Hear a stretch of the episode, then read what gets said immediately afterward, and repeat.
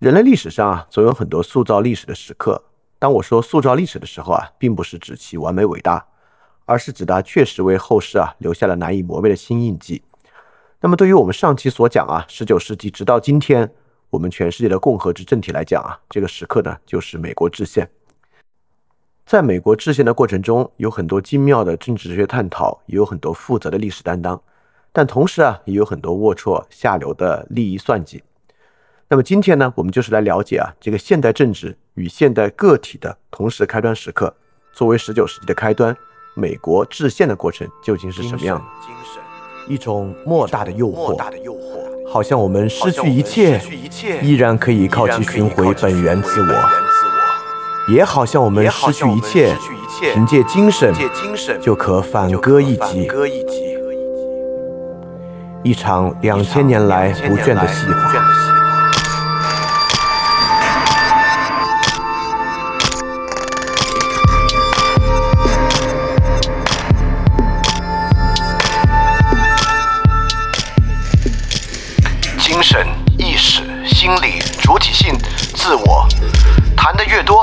现代自我却越是收缩，直到收回我们的小空间，收回皮囊之中，在想象的世界操弄概念，把玩感觉，对空辩证，保全自我。尼采在《查拉图斯特拉如是说》中讲到：“我爱那个人，他不保留精神的任何一部分给自己，而却整个的成为他的道德的精神，这样他精神上便跨过桥梁。”饭店二点零第四章，将精神引回世界，跨过桥梁。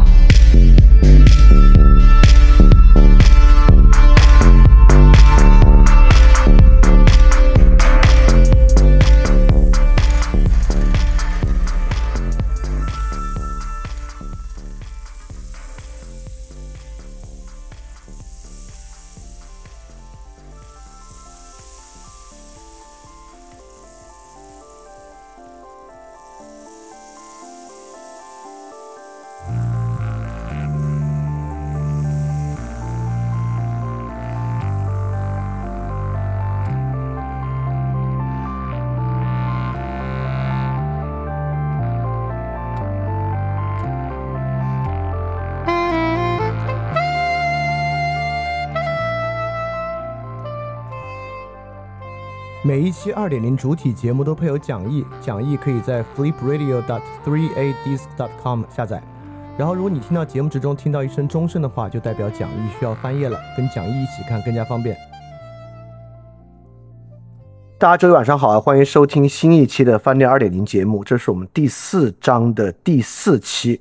那我们上一期讲到的呢是共和制政体的兴起，我们是以美国作为代表来讲的。讲的呢，主要是这个英美战争啊，独立战争之前发生的事情，也就是美国为什么会和英国开战进行独立战争。在那一期啊，其实关键内容我们其实是在说这个美洲十三殖民地之间的差异到底有多大，因此我们就能明白，把它们捏合成为一个共同体是一个多困难的事情。那么这一期呢，我们就来讲啊，实际上把它们捏合为一个共同体的这个过程。这个过程呢，就是历史上非常著名的美国立宪和美国宪法。那么讲美国立宪和美国宪法其实是两个不同的事情，对吧？一个是讲宪法本身，一个呢是描述整体立宪过程。这两者都非常的重要，也是理解共和政体的关键。一种呢可以说是理解应然的共和政体啊，实际组织起来的秩序如何。另外一种呢，是描述这个实然的共和政体实际上是怎么样形成的。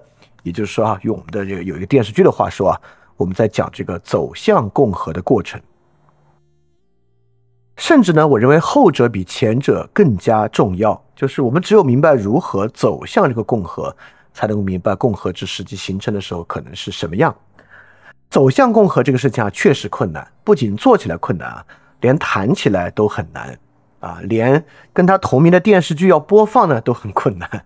那关于这个走向共和这个电视剧播放到底有多困难，大家可以自己去了解一下。所以确确实是个很难的话题。因此呢，研究美国宪法和研究立宪啊是两个彼此独立的重要课题。呃，大家也请再一次我强调啊，我们讲这个东西呢，呃，不是把它当做一个历史故事来讲，更重要的，大家要听现代个体与现代政体的双重出现。毕竟啊，第四章我们讲的是现代精神危机，以漫长的十九世纪作为主轴，而美国革命呢是十九世纪的重要开端，这就是如何走向十九世纪性或者十九世纪的过程。整个十九世纪啊，很多宪法都与美国宪法高度相关，所以说呢，我们现在了解的就是十九世纪的范本，在这个范本之中啊，不仅有现代政体，也有现代个体。那除了这期节目之外呢，我们在五一假期期间啊，开展这个 Flip Read，就是阅读马基雅维里时刻和自然权利及其历史两本书。那么这两本书的阅读，这四期节目啊，和今天以及之后的内容有非常紧密的关系。如果你听完了这四期，再返回来听今天，里面应该有很多呃不同的东西，尤其是一些很重要的思路和视角。呃，我是不可能在这里把它复述一遍的。啊，因为毕竟那是四期非常长的节目，这里面呢，尤其啊，一会儿讲到有的地方呢，我可能会提一两句啊。如果你听过那四期呢，可能能够关联起来想一想。那四期节目我们主要讲的就是现代共和政体的内在矛盾是什么，因为这听上去特别美好，呃，我们也在某种视角上把它当做历史终结。但不管如何啊，它是有这个强烈的内在矛盾的。而我们之前啊。讲这个什么叫十九世纪性，什么叫历史的终结？那讲的其实不是这个历史就真的就终结了，或者它就完全解决了一切问题，而是指新矛盾形成，新矛盾固化了。在我们过去四期的 Read 节目里面，我们大概讲了这个矛盾的内容。这个矛盾呢，其实指的就是共和政体与现代商业社会的矛盾。是里面一个非常重要的矛盾形式，啊，为什么是商业社会和共和政体的矛盾？这个我们在今天的过程中慢慢去讲啊。当然，之前那四期里面也已经讲很多了。Anyway 啊，你没有听过那四期，听今天这期呢也没有问题，毕竟里面有很多的史实和很多比较表层的分析都会存在。那么呢，也欢迎你可以反复收听一下。好，那我们马上开始今天的正式内容啊。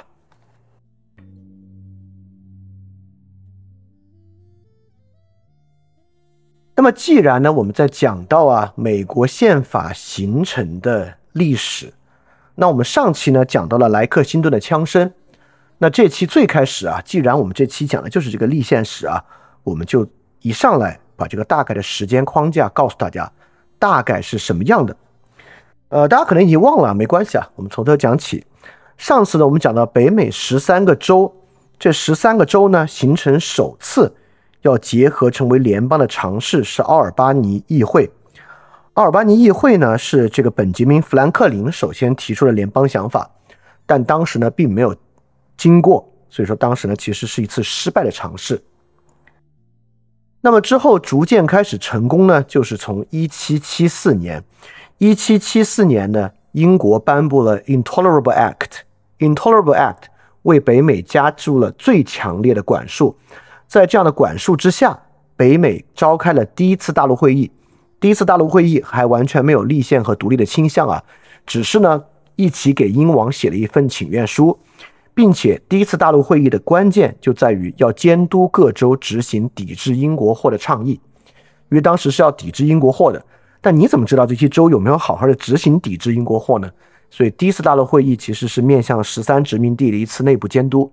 这次内部监督呢，共同给英王发了请愿书，并且进行了英国货的抵制，并且约定呢，如果啊这一次我们的努力没有成功，英国还是这么继续进行下去的话，我们在明年就要召开第二次大陆会议。因此呢，在一七七五年第二次大陆会议的时候呢，第二次大陆会议就通过了独立宣言。那么独立宣言之后呢，北美就形成了十三个独立的国家。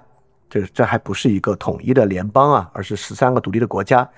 这十三个独立的国家之后呢，因为要和英国打仗，那打仗呢就有很多共同的事项需要开展。在这些共同事项之下，慢慢就形成了一个邦联条例。这个邦联条例从最开始有草稿啊，到各个州逐渐通过它，其实花了很长的时间，一直啊，因为从一七七六年开始啊，战争就打响了。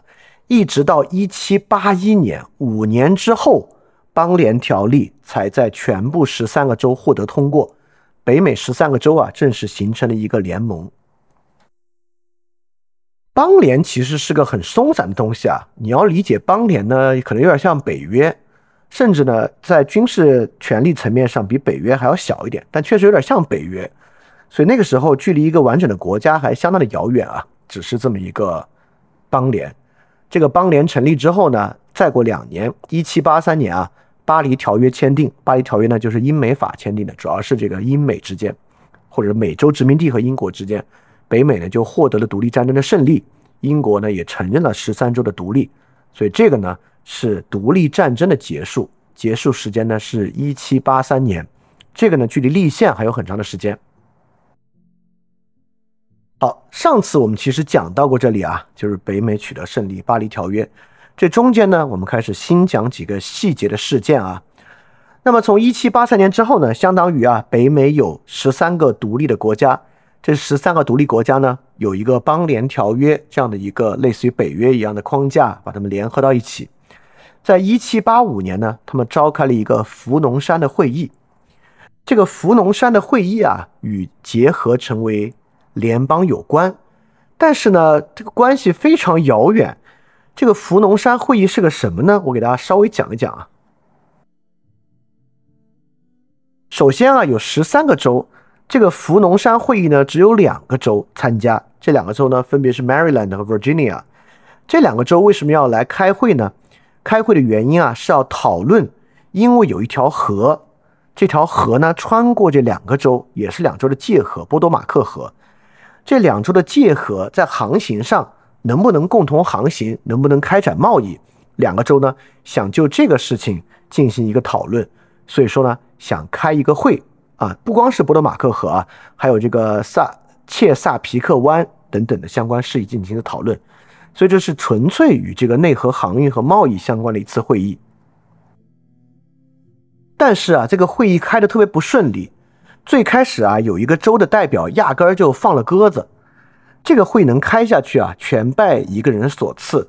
这个人呢，就是华盛顿。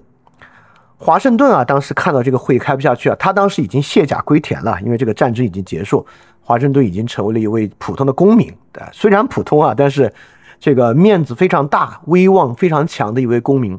他呢，就把 Virginia 的代表啊邀请到自己的山庄，这个福农山庄。就是华盛顿的山庄，邀请到山顿做客，然后呢，再把 Maryland 的代表啊请来，双方呢就开了会。这次会啊，不仅涵盖了水域通航，还包括了通行的税、商业法规、捕鱼权、两州债务跟就债务偿还征收啊，与这个商业和贸易税之间的关系。因此啊，这是一次 interstate 之间。关于如何在新的框架下开展合作的这么一次会议，因而呢变得非常重要。但这样的一次会议呢，依然不像是一个国家之内，而更像是国与国之间，对吧？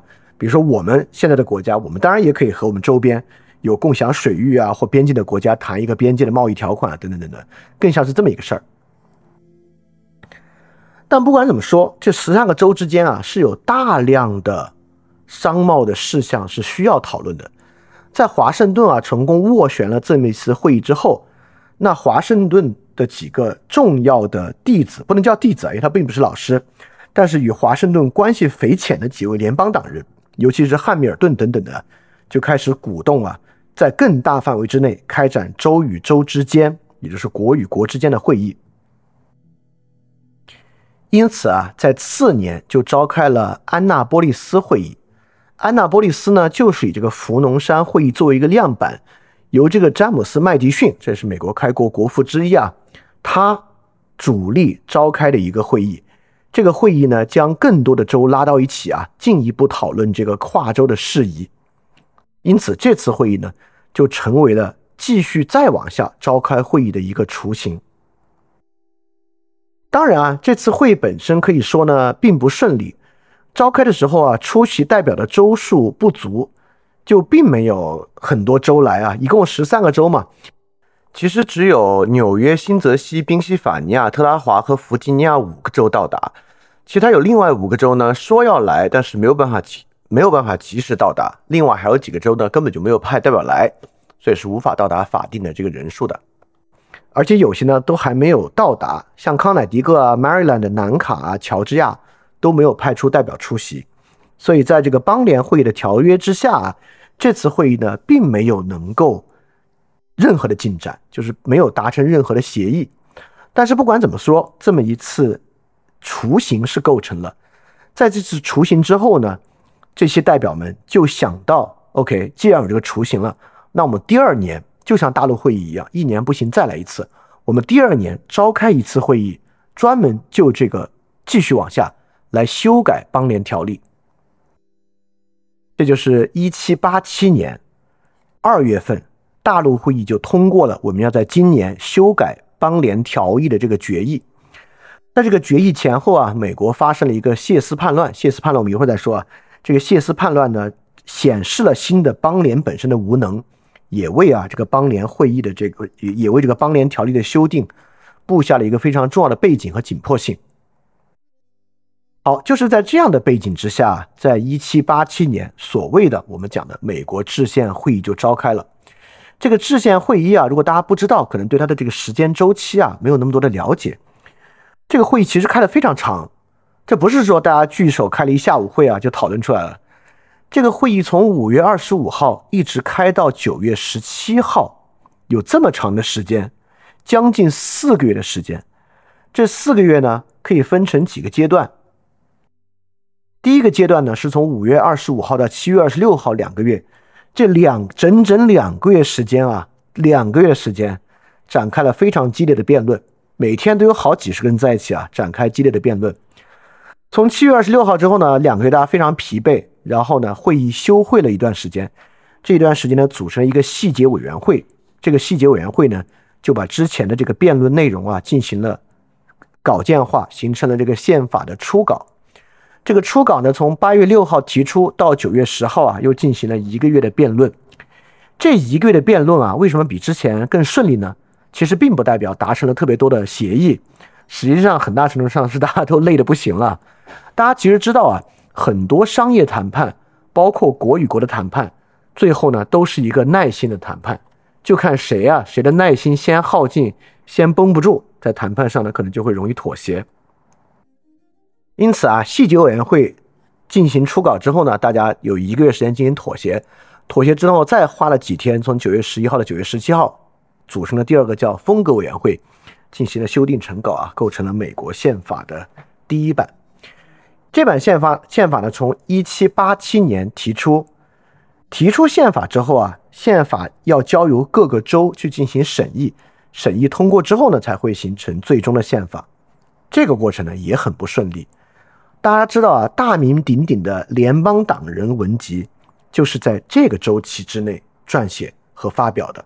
联邦党人文集啊，并不是在美国宪法立宪之前的一个文本，而是立宪完成之后，这个宪法交由各个州进行表决，为了让非常反对宪法的纽约州人接受宪法，由汉密尔顿以及杰弗森等人去撰写的这么一本书。当然啊，当时十三个州最少到九个州接纳宪法，宪法就能通过。按照这个邦联条议啊，邦联议会的条议，到一七八八年的六月二十一日，第九个州正式接纳宪法。第九个州接纳，就说明达到了四分之三的法定条件。达到四分之三呢，各个州就都要接纳了。但这个时候呢，还有一个小插曲，虽然第九个州已经接纳宪法，但是最大的州 Virginia 依然没有接纳。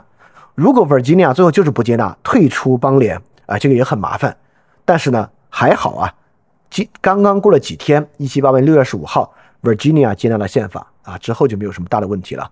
到一七八九年三月四号呢，联邦政府正式开始运作。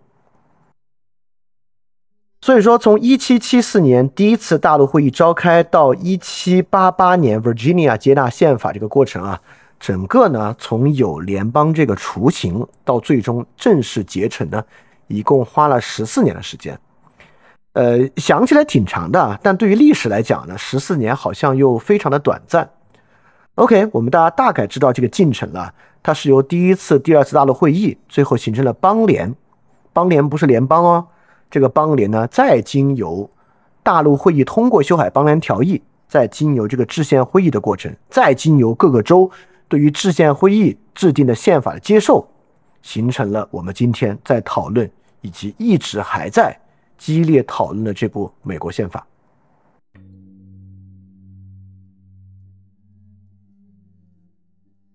所以简单来说呢，我们可可以把这个过程啊分成三个阶段。第一个阶段呢是产生对于联邦的需要，就是第一次大陆会议召开啊，到修改邦联条例，就是大家一致决定这个邦联条例要改，这个过程发生了什么？发生了什么让大家觉得哦，这个我们可能还是需要一个比邦联更紧密的组织？这是第一阶段啊。第二阶段就是联邦的共识啊，federal 的共识。在精英中的形成，就是这个核心的制宪会议。这个制宪会议啊，就是由几十位各州精英组成的，它跟这个人民关系还不大啊。因此，这是联邦的共识在精英中的形成。第二阶段，第三阶段就是从第一稿宪法出现到各州通过，也就是联邦党人文集的中间这个阶段，就是联邦方案成为社会共识的这个阶段。这三个阶段呢努力的事项分别不同，在这个制宪会议上讨论的内容啊，和最后让社会达成共识的东西呢，都非常不一样。那么我们透过这个过程呢，核心要了解的，就是整个这个过程，我们能看出什么样现代政体的特征，以及什么样现代人的特征。好，所以有了这个框架之后呢，接下来我们做的事情就简单了，我们就分别介绍这三个阶段。今天呢，我们要介绍的是前两个阶段。下一期呢，我们会核心来讲联邦党人文集，因为今天的第二阶段啊，是一些政治原则和现实主义的政治磋商，更多的体现了现代政体的特征。到联邦党人文集的部分呢，更多会体现现代政体与现代个人之间的复杂关系。所以今天呢，我们就来讲第一阶段和第二阶段。我们首先呢，就来讲第一阶段，为什么会产生对于联邦的需要。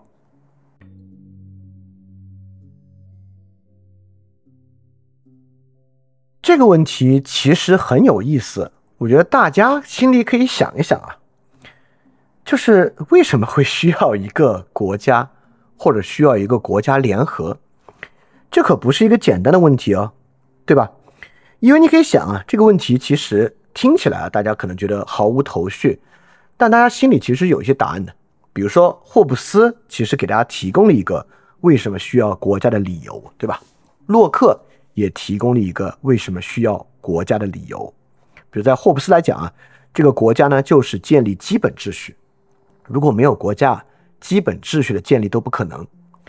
但是在北美挺奇怪啊，人已经有十三个国家了，运行的好好的，为什么需要一个联邦呢？对吧？就是这么一个问题啊。这个问题大家可以反过来在今天的社会中去想，就是其实很多啊，这欧洲为什么要形成欧盟呢？非洲形成非盟，就国家联盟，以及比国家联盟程度更高的是为什么？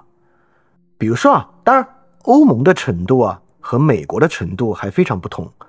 事实上，这两者的比较可以是一个特别有趣的话题。我打算做一期 special 专门来讲一下。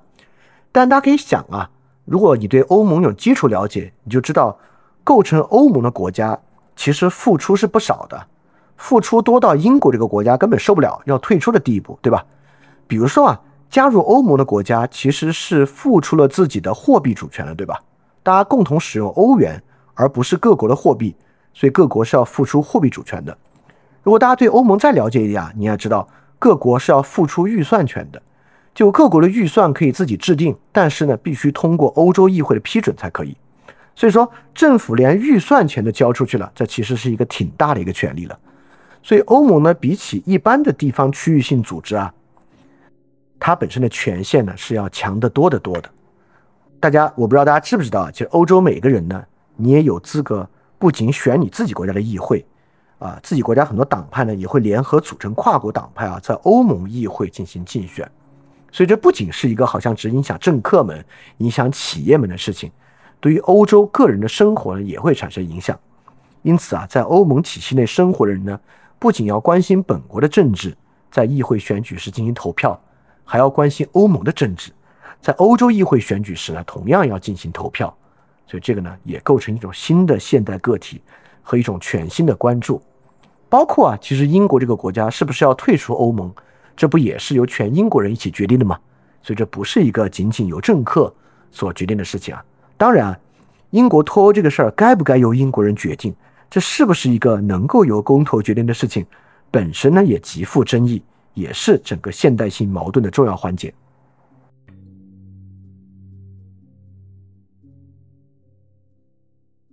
好，所以我们把视角啊。还回到整个美洲大陆，那美洲大陆为什么会需要联邦呢？首先啊，我们来看美洲大陆为什么会形成邦联，这不就是我们上一期讨论的问题吗？上一期我们就在讲啊，这十三个差异如此之大的州，大家应该还能想得起来他们的差异啊，他们的到达的人员构成、宗教信仰、经济形势、政体与英国的关系都有很大的不同。这差异这么大的十三个州。为什么会在共同构成对于英国的反对，并且共同签署独立宣言跟英国打仗呢？有两个东西啊构成了这种认同。第一个呢是以第一次大觉醒为代表的宗教共同体与平民政治的形成，对吧？这是与英国国家的脱离，形成一个可以有自由信仰的一块国家。而且这个自由信仰呢，也不仅仅是各自的新教信仰啊，不管是清教徒啊，还是贵格会啊。还是这个，比如说胡格诺教派啊，等等等等，而是有一个统一特征的，以这个福音派为主的这个第一次崛起运动所塑造的一系列新宗教。第二呢，就是经济上反对英国压迫和反对英国征税的强烈需要。啊，这两个东西呢，构成了邦联的基础。但是啊，这个跟英国打仗不已经结束了嘛，对吧？结束之后，其实跟英国打仗的必要性没有了。你说啊，我们现在要形成一个更紧密的联邦。很多时候啊，从这个卡尔施密特的角度来讲啊，那有这种政治需要就得有敌人才行啊。那么和英国签了巴黎条约之后，这英国还依然虎视眈眈要打仗吗？其实也还没有。尤其是啊，在这个制宪前后的时间，不管是英国啊、法国啊、西班牙，当时其实美国跟法国的关系是很好的，因为法国跟英国一直不对付嘛。你要跟英国打，那自然就要跟法国交好啊。这个英法美三国关系啊，之后我们还会讲到后面的部分再讲啊，也是一个互相恩怨纠葛的一个过程。但至少在这个跟英国战争刚结束的时候，其实北美已经失去了那个明显的迫切的敌对对象。所以在这个情况之下，为什么竟然还需要联邦呢？而且啊，你们这十三个州也不是完全没有关系，这不还有邦联条例吗？对吧？你们已经形成了一个国家联盟了。所以啊，如何构成一个国家，这真的是一个很麻烦的事情。在政治之中啊，要么呢是因为传统，对吧？因为传统，很长的时间呢，这里就是一个共同构型的国家。比如我们这边就是啊，就因为传统的原因，就一直是一个，或者在至少百分之五十以上的时间都是一个统一的共同体。所以要结成一个共同体呢，完全遵循传统，就没有什么别的问题。但在北美这里呢，并没有传统，并没有这是一个统一共同体的传统。那么进入十九世纪和二十世纪呢，很多国家的形成啊，是因为民族主义，对吧？这个独特的共同利益以及独特的民族身份认同构成。但我们之前讲北美十三州啊，讲到这地方从最开始就有强烈的国际主义倾向，因为到来的人啊是如此之杂。不管是英国的新教徒啊，荷兰的胡格诺啊，德国的人啊，英国的天主教啊，保皇党啊，贵格会啊，包括甚至 Maryland 是英国的天主教，对吧？这个各式各样的人来到这里，其实啊，形成一种民族主义意义上的对象还很难。现代民族主义呢，一般啊，都与语言和身份有很大的关系。但英美这两边啊，恰好语言还是一样的，所以你很难用语言啊来区分它这个宗主国英国和这个美国。所以啊，其实形成联邦这个事儿是很奇怪的。当然啊，我们讲问题呢一直在强调，就是要从奇怪的地方开始讲，对吧？就是要找到这个问题有点不合理，就觉得很奇怪的地方，可能呢才能从中有所发现。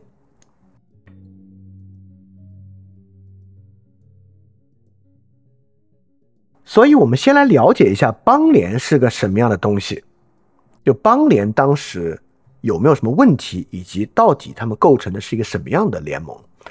根据邦联条例啊，邦联有这么几种特征。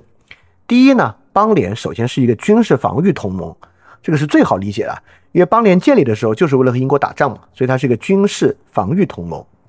在军事防御同盟之上呢，它特别强调了州权的独立。邦联条例就有写啊，各州均保留其主权、自由、独立以及所有的司法权利和权利。第一个权利是 rights，第二个权利是 power，这些呢都是独立的。所以邦联条例。特别强调周权独立这个事儿，在周权独立的基础之上呢，人民是自由流动的，这跟今天这个很不一样啊。今天这个人民就是在跨国流动是受到严格限制的，是因为今天全世界是一个很拥挤的情况嘛，任何地方都是国家跟国家连到一起。但在那个时候其实不是，比如那个时候往西部去啊，大片的这个处女地，所以说这个邦联条例呢也提到自由流动，任何合众国的自由民啊都享有自由进出其他州的权利。并且呢，有所在州居民同等的权利，有这么一个自由流动。第三呢，它也组成了邦联的议会，每个州呢要指派二到七名邦联议会代表啊，由各州的立法机关就是议会来指派，可以行使在邦联议会的一票投票权。就你这个州不论大小啊，在邦联议会投票是一票。因此呢，邦联议会其实很多的议案通过是很困难的，大概呢都是三分之二甚至有全票通过的议案。那么，作为一个军事防御同盟啊，邦联议会本身呢就有宣战和领导合众国军队的权利。但这个大陆军啊，在这个跟英国打完仗之后已经解散了，华盛顿同志呢也这个卸甲归田回去了，所以大陆军呢在这个时候已经不存在了。但是未来呢，如果有需要，邦联议会呢也有权利来组成军队。这个组成军队呢就要花钱，对吧？这个邦联本身运转的议会呢也要有钱，这个钱谁出呢？是各州出。所以邦联议会中呢，也有一个支付联邦费用的条款，就是合众国的各项开支啊，都由各州的立法机关收取费用来支付。就邦联是不直接征税的，各州征税，你们来付，付多少呢？分摊到各州的比例由各州境内的土地价值来决定，土地价值以及其他的，后来也有其他的一些，就是财产来决定。就富有的州呢多给点儿，穷的州呢少给点儿，大概是这么一个情况。这个呢，今天也一样，对吧？联合国的会费也是由各个国家承担啊。联合国没有向我们收税的权利哈。我们平时买房啊、交易啊，不会向联合国交税。那么北约也一样，北约呢，各个国家啊要承担自己要保证啊，这各个国家的军费开支达到 GDP 的一定比重，并且呢，各个国家向北约缴纳会费。其实各个国际组织啊，包括世界银行啊、IMF 啊，都是这样，他们都没有征税钱，而是各个国家来缴费。但要有缴费就有麻烦，大家我们小时候都听说啊，这个美国啊，这个欠联合国会费欠特别多，好多钱都没有给。到 Trump 的时候啊，他还还他还靠退出，比如教科文组织啊，就以后就不交这部分钱了，对吧？慢慢还有去退会的举动啊。所以一旦是你对他没有强制权利呢，他这个钱啊给起来可能就没有那么爽快。当然啊，最后一项呢就是邦联。条例和邦联议会啊，还继承了之前的大陆会议的债务，因为啊，这个打仗是非常花钱的，所以北美啊，以这个大陆会议的名义，其实为了跟英国打仗啊，发了很多债。这些债呢，有些是北美居民来买，有些是国外投资者来买，有些呢，压根儿就是靠打白条来支付军人的军费，就支付钱给他们打白条，靠这个债券，也有呢，从外国贷款等等等等的。那么大陆会议的所有债务呢，也是由邦联来继承。那邦联既然继承了呢，就要还债。那这个还债的钱呢，自然啊也是由支付邦联议会费用这部分来开支的。所以这部分呢，和今天的国际组织不太一样。我反正没有听说联合国有大量的欠款在外面啊，各国交钱要给联合国还债这事没听说。世界银行 IMF 本身呢也是，呃债务人啊，而是呃也是债权人，而不是一个债务人。所以啊，你看我铺垫了这么多，大家也能听出来啊，这个收钱是个很麻烦的事儿。就这个邦联议会啊，要收购各个联各个州的钱，在当时呢，就变成一个老大难的问题。你说那为什么邦联议会不直接向各个州征税呢？大家可以想一想啊，这个英美战争怎么打起来的？那不就是英国非要在那征税吗？所以直接征税这个事儿是非常棘手的，尤其是征这个消费税啊、人头税等等的东西啊，是特别棘手的事情。之前恰恰就是为了不要收税打这一仗，如果邦联议会还要收税啊，这事儿就变得很麻烦。当然啊，之后结合成联邦呢，可就可不就是要征税吗？税这个事儿啊，分两种税，我可以给大家讲一讲啊。一种呢叫内税，一种呢叫外税，很容易理解啊。外税呢就是关税，关税这个事儿呢，钱啊都不从国内收。从国外的人手里收，或者从国外的货物这里收，不管贸易者是谁啊，是国外货物进入国内来收一个关税，或者国内货物出关贸易收一个关税，对国内其他东西呢不收税。很多早期国家都是如此，对吧？因为这样不容易得罪国内的人嘛，国内的人比较容易接受。尤其是尤其是如果你收了关税，你可以想，如果再收消费税，其实是重复征税，对吧？所以很多时候呢，我们就只收这个外税。而不收内税，而且关税呢，在早期啊，也是一个征收难度比较低的税，因为需要到海港进行货物贸易，对吧？只要有海港港务，只要掐住这一个关口啊，收税就可以完成。但其他各种税收啊，其实都会比较困难一点。比如说，当时我要收财产税或流通税，缺乏今天这样的这种电子监控手段啊，其实流通税一直是比较难收的一种税。当然，现在现代政治体如此庞大。呃，我不知道啊，至少各个大国肯定没有只收外税不收内税的，那外税内税都是一把抓。而且啊，现代社会有一种新的倾向，一会儿我们会讲到啊，就尽量不收外税。现在自贸区越来越多啊，各个政治体渐渐的都转向收内税而不收外税的这么一个问题，就是要降低啊这个贸易上的门槛，这一点特别重要。一会儿我们来讲为什么啊。所以啊，大家也可以想象啊，当时在北美十三州，一定有人也提出过，要不然我们把这关税收了得了，收关税来给钱，也不影响每个州州内事务，对吧？整个联邦呢靠关税来运营，关税也不少，因为美洲大陆啊，当时跟英国的贸易量非常大，关税呢最容易，但是呢，在美国却非常难，难在啊，就是这这就是我们之前讲的。这十三个州的差异实在是太巨大了。这十三个州主要港口呢集中在北边主要的原产地呢集中在南边所以收关税这个事儿啊，北部州要承担主要的税负，而南部州呢却不用。好，这里面可以回答一个问题了。纽约啊，从那个时候就是北美第一大城市。美国最早的联邦党人啊，也是思想最先进的 Hamilton，就是纽约人。按理说啊，这个地方的人呢，应该对于联邦这个事儿是最热心的，因为这个视野最开阔嘛，又不是这个乡村地区啊，城市人口为主，感觉纽约州啊应该最支持联邦。但联邦党人为文集为什么发在纽约州呢？就是纽约的人最死硬，是最死硬的反联邦派。这是个挺难想象的事儿啊！按理说，在我们的刻板印象里面啊，这个这个南方种植园主、奴隶主应该最反联邦，对吧？怎么会是这个大城市的纽约人反联邦呢？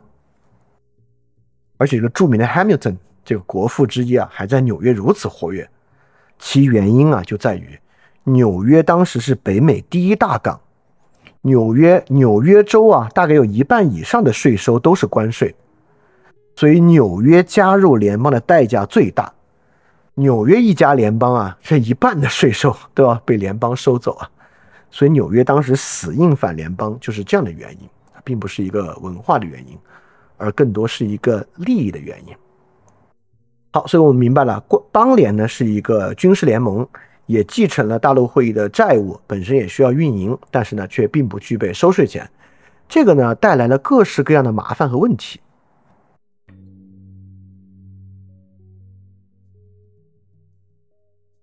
所以说，回到我们刚才问那个问题啊，就是我们为什么需要个国家？这真的是个听上去特别没头没脑，但是很有意思的一个问题啊。呃，有很多方法来回答它，比如说那本书《想象中的共同体》，某种程度上在回答这个问题。但那本书其实想的有点太简单了啊。其中一个问题就是我们之前经常讲的精神客体啊，在他那里的仿佛啊，这个共同体形成完全是想象和文化和意识形态。它可能符合那会儿意识形态批判的特征啊。但实际上啊，这个共同体本身有很多实有物的，非常多的实有物和实有功能，不完全是想象的。比如说啊，呃，进入类现代的社会，每个地方呢都需要公共服务体系。啊，不管是户籍上的呀、交通啊、运输啊、医疗啊、治安啊、教育啊，都需要大量的公共服务体系，对吧？所以，当一个传统内部形成了统一的公共服务体系呢，就很容易把这张同化为一个共同体。所以，你看，进入十九世纪啊，一旦这个殖民地打下来啊，马上干嘛呢？建邮局、建医院、建学校、教语言，对吧？这些呢，就是不光是想象中啊，用很实际的公共服务。来完善共同体的方式，但这些在北美不是这样。我们刚才说啊，北美各个州呢，其实已经自己有完整的服务了，并不需要你建立联邦来提供这个服务。那么第二点，有时候需要一个国家的原因啊，就是因为自由市场。这回答了我们刚才的另外一个问题啊。刚刚我们讲欧盟有什么样的冲动要建立一个联盟呢？除了欧洲知识分子呼吁的统一欧洲观念，这个统一欧洲观念呢，在欧洲确实也很重要。但是大家也知道啊，这个欧盟的前身呢是欧洲的钢贸总协定，最开始呢也是由几个国家的这个自贸联盟和钢铁以及冶炼联盟构成的。所以啊，进入二十世纪，确实很多地方发现啊，这个自由贸易很重要。这个自由贸易呢，虽然对于关税是有削减的，但对于经济发展是大有好处。但是隔着国与国之间啊，这总是就要隔一层。就是自贸区，现在现在世界上哪个自贸区啊，可能都没有欧盟内部的自由贸易能够做得这么顺畅，对吧？也没有，因为内部要顺畅，就是要减少各国之间的藩篱，以及啊给别人使绊子的可能嘛。大家最近应该能看到一个例子啊，就参加欧盟的国家，比如说波兰等等的，要禁止从乌克兰进口粮食，以此呢来保护本国的农民。虽然乌克兰还不是一个欧盟国家，但是。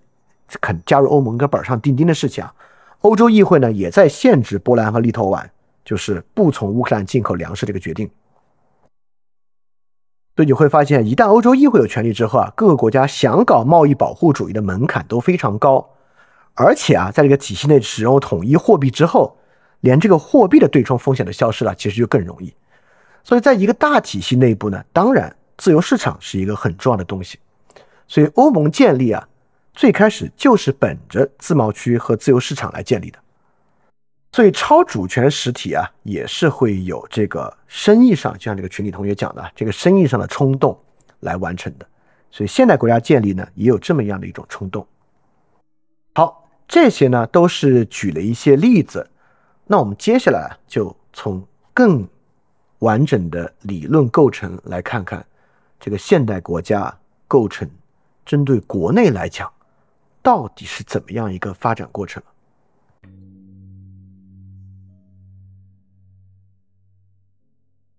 因为战争的需要而产生国家是一个很正常的事情，所以在现代国家产生之中呢，因着战争的原因产生是很多的，而战争的原因呢，恰恰就是霍布斯所讲的那个原因，为了避免人与人的征战，我们结成国家，对吧？所以说。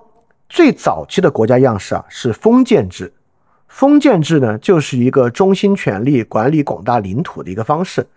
大家都知道啊，这个封建制非常松散，就是我有封地，这个封地下面呢以这个爵位体系作为统治，他们每年呢交税币或者交一定的这个土地收益给我就行了，其他事儿全是他们自己的，也没有常备军，我有我的私人卫队，非要跟谁打仗呢，就让封国一起来勤王，跟这个中国古典封建制有点像啊。但从封建进入进入现代社会的第一种典型国家就是财政军事国家。当时啊，当时我们不是讲的这个美国非常特殊，美国啊是一个共和国，跟它同时存在于世界上的所有几乎主要国家全是王国，西班牙君主制、英国君主制、德国君主制、法国君主制，对吧？都是君主制国家。这些国家从封建制国家走向君主制国家的主要冲动就是打仗。所以这个呢叫做财政军事国家。对这些国家的基本契约呢，就是税收换军队。国王啊，向这个国土内，国王或者中央权力向国土内收大量的税。这个税收上来之后啊，换成军队。军队呢，第一对内可以塑造秩序，第二呢，对外可以征战获取殖民地，获得利益，对吧？这些呢，不光是这个现代国家，其实大家可以想想第三帝国，第三帝国其实也是一个财政军事国家，对内塑造秩序，对外征战获取利益。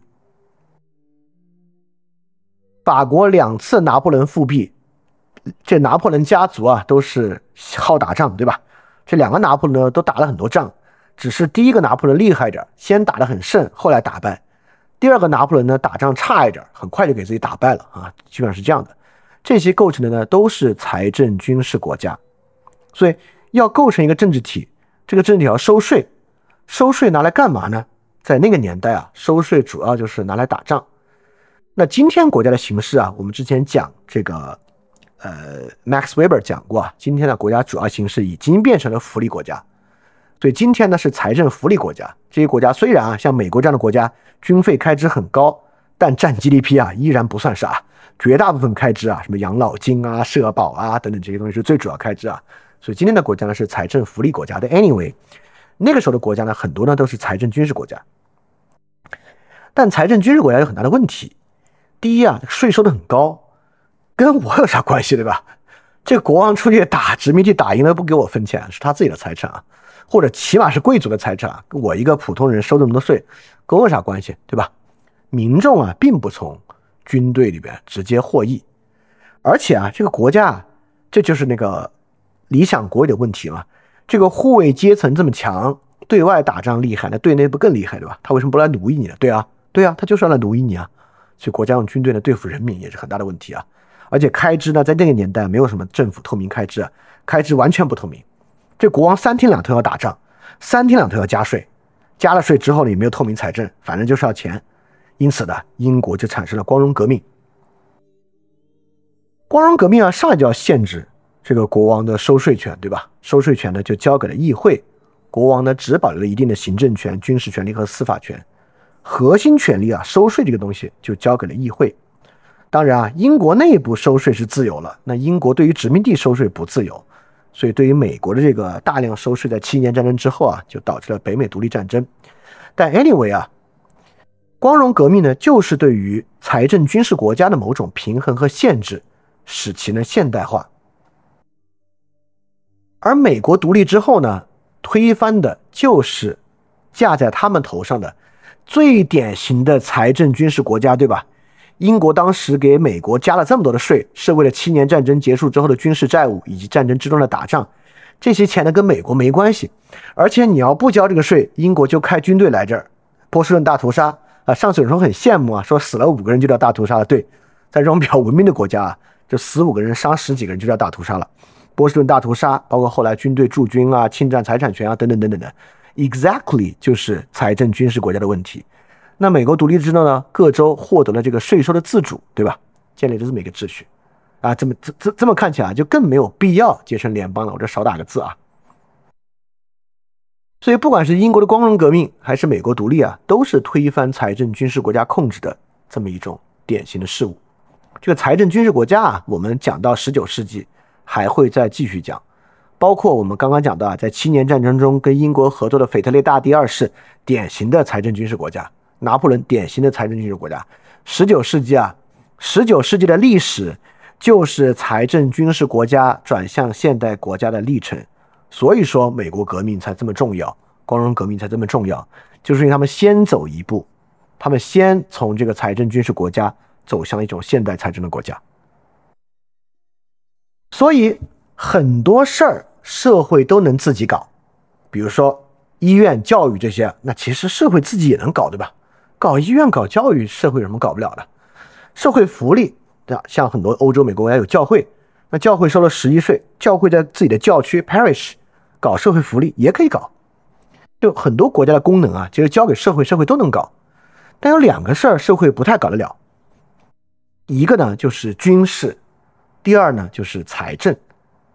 就与大规模财政相关的事情，以及与军事相关的事情，是社会很难替代的。因此，这两个事儿就构成了现代国家形成两个硬功能。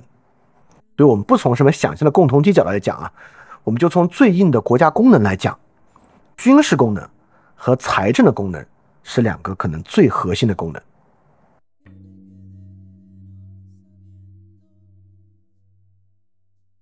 在进入现代战争之前啊，实际上需要国家来搞的军队也不是所有的。比如说，美国最开始不就有这个民兵传统嘛？我们上讲那个 Minuteman，对吧？那有了 Minuteman，Minuteman 都是大家自己武装自己，然后你要打仗去打仗不就完了吗？所以在当时啊，有一类军队是非得国家不可的，而这个历史非常悠久啊，悠久到我们讲中史环视的时候也讲过。当时雅典不是建立帝国吗？雅典建立帝国是为什么呢？是要搞海军，对吧？当时我们说啊，整个雅典诸城邦世界，城邦里的重装步兵是城市自由民，城邦里的骑兵是城市的贵族，马的钱、训练的钱、铠甲的钱、武器的钱全是自己出。所以当时呢，这些也都是民兵。民兵啊，周末练一练，平时健健身就行啊。真正的这个职业化军种啊，其实是海军。水手啊，需要大量的奴隶来担任；建造舰船啊，需要的钱啊，这个跟买买盔甲的钱可不是一回事儿。所以当时雅典啊，就是为了要跟波斯打一场大仗，变成一个帝国化的国家的。在十八世纪的年代呢，也是一样。当时这个陆军啊，尤其是北美有这么强烈的民兵传统的地方，其实陆军没有那么需要国家来完成，但海军确实是需要国家的。当然，现代陆军需要国家了，在那个年代主要是海军花钱。想想这个清朝啊，当时也是为了海军成为了现代化国家的一个开端。日本也是一样，对吧？而且啊，这也是十八世纪经济的新产物。大家其实也知道啊，之前啊，这个海军啊不需要国家搞。在竞争还没有那么激烈的时候啊，这个海军公司搞，荷兰公东印度公司、英国东印度公司这些海外殖民贸易公司自己搞海军就行。但后来啊，随着竞争越来越激烈，国与国的海战越来越强，这个海军呢，普通公司搞不了了，就需要国家来搞。所以海军呢，第一非常花钱，第二，贸易的利益也容易与一个国家最大的这个财阀利益来接近。尤其是啊，我们讲啊，这个工业革命之后，这个国家的财富形式慢慢从地主土地经济转向啊这个大工业和贸易经济。也可以想象啊，这个海上掠夺殖民地啊，海军本身啊，其实跟这种利益最接近。所以在近代史上啊，海军和为了壮大海军形成的新型国家啊，扮演了很重要的色彩。所以你看啊，不管是那个年代搞这个重商主义贸易战争啊，这个英国歼灭荷兰无敌无敌舰队啊这些的，包括殖民地的掠夺啊，都是需要大量的海军的。那今天也一样，对吧？今天啊，搞这个海上资源控制，在一个海域啊，对其他国家形成这个持续的压力，都是需要钱的。这个海军可是最花钱的军种啊。这些事儿大家应该很熟啊。如果大家真的关心这个新闻的话，应该能知道我刚才举的这应该有很多例子啊。这些东西呢，也是当时如果啊，美洲也想继续搞这个中上主义贸易战争，搞这个殖民地掠夺，那么呢，他们也会有一个强烈的冲动，要形成联邦。但是啊，在当时，尤其刚被这个英国啊掠夺过的美国，这个呢是被看作非正义力量的。今天也一样，对吧？今天我们至少应该把重商主义的贸易战争、殖民地的掠夺。海上资源的控制，对邻国的驱赶等等啊，当做非正义的力量啊。虽然有好多人也因此热血上头啊，也不会把它当做非正义力量。但 anyway，反正我是肯定把它当做非正义力量来看待的。好，这回答我们刚才说的一个问题：为什么自由贸易秩序这么重要？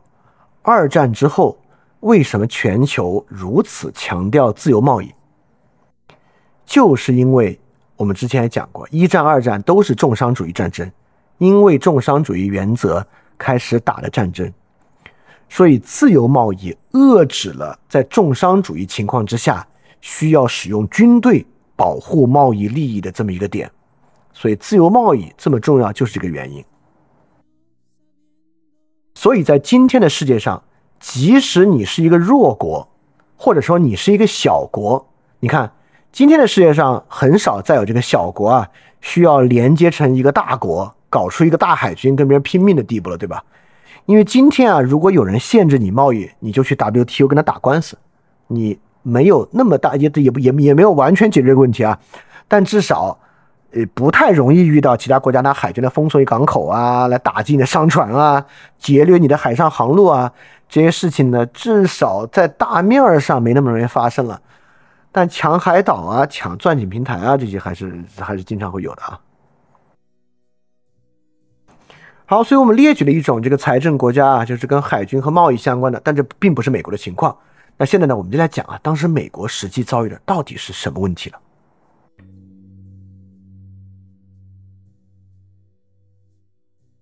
当时所产生另外一个全新的需要，跟还债有关。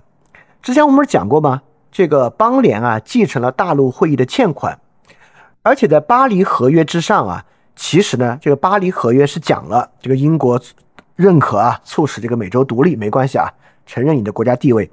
但是打这一仗啊，你们好多钱根本就是为英国人借的，对你们因为这个原因呢，之前借的钱还是得还。所以美国当时也接受了，就是因为这个战争欠的钱，不管欠谁的钱，这些钱呢都要还。但是呢，根本还不上，还不上啊，导致巴黎合约里面的很多条约履行就不利。当时英国啊承诺要撤出整个北美，但是呢，你这边钱还不上，那我该撤的军我就不撤了。由于英国撤军的这些问题啊，也让美国其实就如如箭在弦在头顶啊，就感觉这个危险一直存在。包括法国啊，在路易斯安那等等的地方呢，其实履行这个合约呢也不是很有利。所以当时美国作为这个邦联本身还不上外债啊。其实呢，在国际上是有很大问题的，不仅国外有问题，国内也有问题。打仗嘛，非常花钱，不光国家花钱，民间的经济秩序也受到很大的影响。所以很多人负债，负债之后呢，还不上钱，在当时情况之下，就要沦为债务奴隶。这债务奴隶啊，可不管你是什么人种，你是白人，还不上钱，你也要当债务奴隶。这个打仗对一个地方的影响真的很大啊！这个英美独立战争前前后后也打了十多年，这十多年对于很多人的生活是有巨大颠覆性影响的。当时签订独立宣言的很多人啊，这里面一半人能签独立宣言的人，当时呢其实社会条件和经济地位都比较不错。但是呢，这场战争之后啊，里面百分之五十以上的人都经历了破产。华盛连华盛顿啊，他本人的财产都大幅的缩水。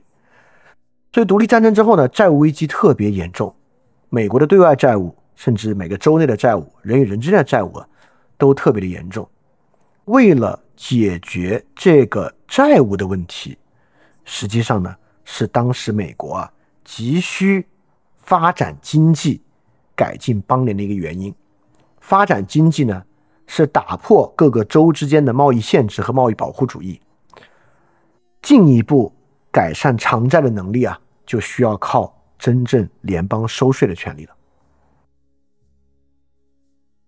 所以说，承担债务，不管是啊靠国家发行国债替换各州和个人债务，还是其他的方式，成为了当时需要一个联邦政府的刚需。这一点特别的现代，这就是财政债务型国家。的构成，今天世界上绝大多数的国家，这个国家本身的功能，硬功能啊，我们刚才讲啊，有这个军事型的功能，但今天啊，还天天想打仗的国家已经不多了，更多的国家其实就是一个财政债务型国家。欧盟也一样，很多国家加入欧盟，对欧盟的需要就是希望欧盟能够帮助他们承担债务。之前那几个 Pix Four，这葡萄牙呀、意大利呀、西班牙等等等等啊，都是靠欧盟纾困度过债务危机的。那其实啊，今天你看我们自己也是一样，各个省的财政多半入不敷出，发行国债、发行省级债务能够为他们输血。那这些省的债务凭什么有人敢买？黑龙江省的债务你凭什么敢买？因为你知道背后国家卡兜底嘛，是国家信用在给黑龙江省兜底。就是因为这样的原因，当然这个很复杂啊。我只是说从这个方向讲，这个原因呢，黑龙江省啊要保持在我们的共和国体内。当然我们这边限制和制约非常多啊，就就算拿掉这个黑龙江省，也没有什么别的选择啊。但我只是说呢，这就是我们刚才讲的第二个我们刚才讲很多功能啊，社会都可以兜得住，比如教育社会办、医疗社会办都可以，治安社会自己管，我们自己组织个巡逻队，解决治安问题都是有可能的。但这个问题很难，就社会自己给自己承担债务这个事儿非常困难。债务这个事儿大家也知道啊，其实越大的共同体，越大的经济体量，它的信用和承债能力呢就越高。所以说，现代国家就是这些财财政债务性国家，而美国当时建立的呢，其实很大程度上就是一个财政债务性国家。但因为这个呢，我又要讲啊，二战之后为什么凯恩斯他们力主建立世界银行和 IMF，就国际货币基金组织等等的，其实你看，是不是就是在帮助一些小的国家啊承担财政债务型的功能？比如说，你小到斯里兰卡这么大，就你那个国家，就你自己那的财富，你的人口啊，你的偿债和承担债务能力非常差，所以当你出这个问题的时候呢，哎，我们去帮你，就世界银行和 IMF 去帮你，来帮助你承担债务。当然，你要配合 IMF 来进行改革。所以你看啊，这是我们之前就一直在强调的，二战之后形成的新型世界秩序和国际秩序，不是一个。随随便便想出来富有国家掠夺贫穷国家的手段，虽然现在国内的媒体经常这么讲啊，但通过这些大家就知道，当时建立的体制啊是真正在非常惨痛的教训，就是一战和二战的基础之上，结合现代国家的诸多特点所匹配的一些机制。所以当时美国虽然有十三州，但各州自己的情况去举债其实不行了。必须结成联邦举债，举债的能力呢才更高，而联邦呢就要来承担各州的债务责任，因此呢来交换能够对各州征税，这就是典型的财政债务型国家。而美国如果大家知道啊，就是开国国父之一的 Hamilton，他当了第一届财政部部长，当了之后呢就力主建立了中央银行，这是全世界最早几个中央银行之一啊，这些呢都是 Hamilton 就是构筑这个。财政债务型国家的这个先贤，当时美国很多其他人啊，尤其一些重农主义的人，包括 Jefferson、Madison，他们是没有意识到这个事情的重要性的。但 Hamilton 是意识到了，真正的现代国家就是一个财务、财政的债务型国家。我再替 IMF 说一句啊啊，很多人都觉得 IMF 没有用，当然很多人可能对 IMF 没有任何的嗯没有任何概概念啊，但实际上 IMF 是很厉害的。我能举出两个非常好的例子啊，一个是印度，一个是韩国，这两个国家呢都是给自己折腾的不行了之后，获得 IMF 救助之后，经济开始走上比较稳定、快速发展的道路的。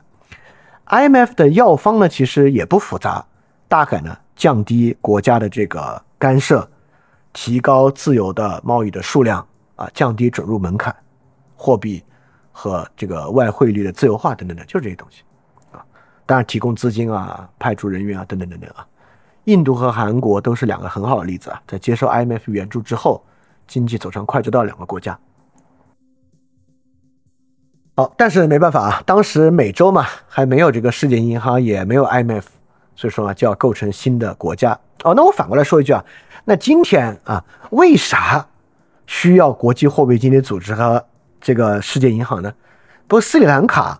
他不是债务不行了吗？那去印度吞并他不就完了吗？印度吞并他，然后让让就是拿他的债帮他还债不就完了吗？为什么不这样呢？啊，原因也很简单，这呢就是帝国化。如果没有一个国际协调机制来帮助，很多国家就能够以帮其他国家承担债务的方式，实际上实现帝国的扩张。但这个这个大家如果关心新闻的话。也应该能够有很多的经验啊啊！当然，这事很不顺利啊。最近的这个债务就是有很大的暴雷风险啊，我们不得不跟很多国际组织来合作，来做这个债务纾困的工作。啊，这是这个我们这个现代体制建立的原因。但这种建立的苗头呢，就实现这种财政债务型国家，已经从美国那个时候呢，能够看得出来了。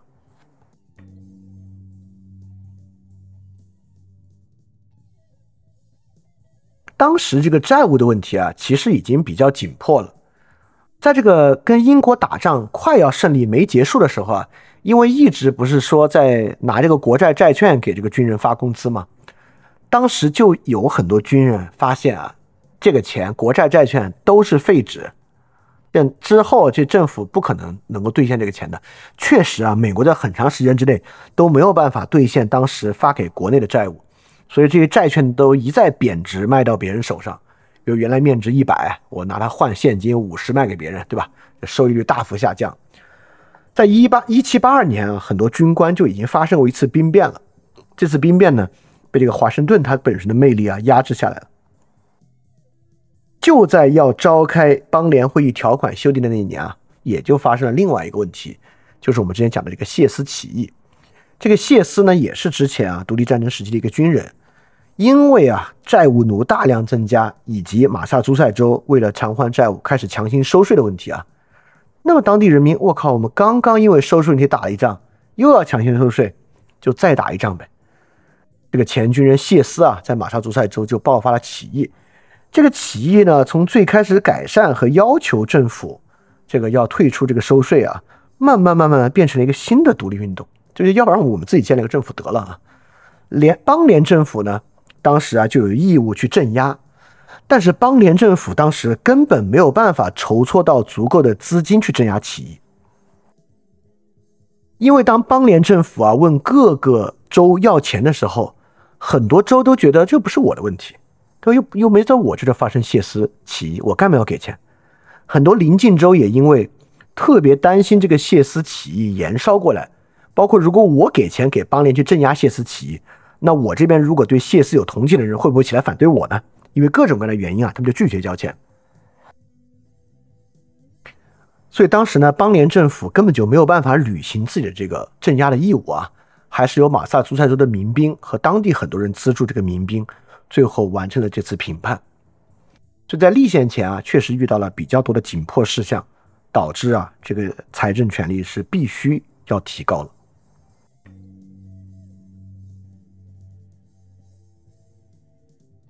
所以，我们虽然说啊这是乌托邦的磋商，我们也说这个美洲特别像一场乌托邦，这么多人啊去到一个完全陌生的地方，然后建立他们自己的秩序。但是呢，也有很多非乌托邦的性质啊，也不是他们在那里啊，就像五月花号一样啊，订立公约、建立自治，也不是。他们其实遇到了很多现实的问题和背景，就独立战争前后整个国家和社会的高负债，和当时世界呢主要是君主国的殖民地秩序。美国很快啊，在这个亚当斯总统的时期，对外的这个贸易呢就遭遇了必须使用海军捍卫的这个风险，因为很多航路上海盗打劫，你必须给很多的钱才行，你不愿意给钱就要被抢，所以不得不打仗啊等等的。所以在这些背景之下，构成了建立联邦的紧迫性和必要性。而且当时呢，这个世界也没有联合国，没有 IMF，没有 WTO，没有 World Bank，所以没有办法，必须建立一个新的帝国才可以。所以说啊，在这里想说的是呢，这个国家的出现其实不是一个必然的事儿，背后呢没有那么多的浪漫主义。所以我说整整个这些呢，一是为了把前因后果说清楚，第二呢，我也特别想给这个国族主义去个魅。就美国立宪呢，当然也有国族主义的叙事啊，这美利坚合众国民族性的建立、民族认同的发生。就进入十九世纪之后呢，这个国族主义叙事啊，成为一个很主要的东西，就是有这个民族认同啊，这哪这哪。我呢就很想给它去个魅，就美国当时的建立啊，从这个视角上来看。其实跟国族主义的关系非常非常少，是一个特别现实的考虑，就是当时如果再不搞成这个现代财政负债型国家啊，这个社会就要崩溃了。所以跟这个国族叙事关系可能还没有那么大，至少从这个视角上来看不是如此。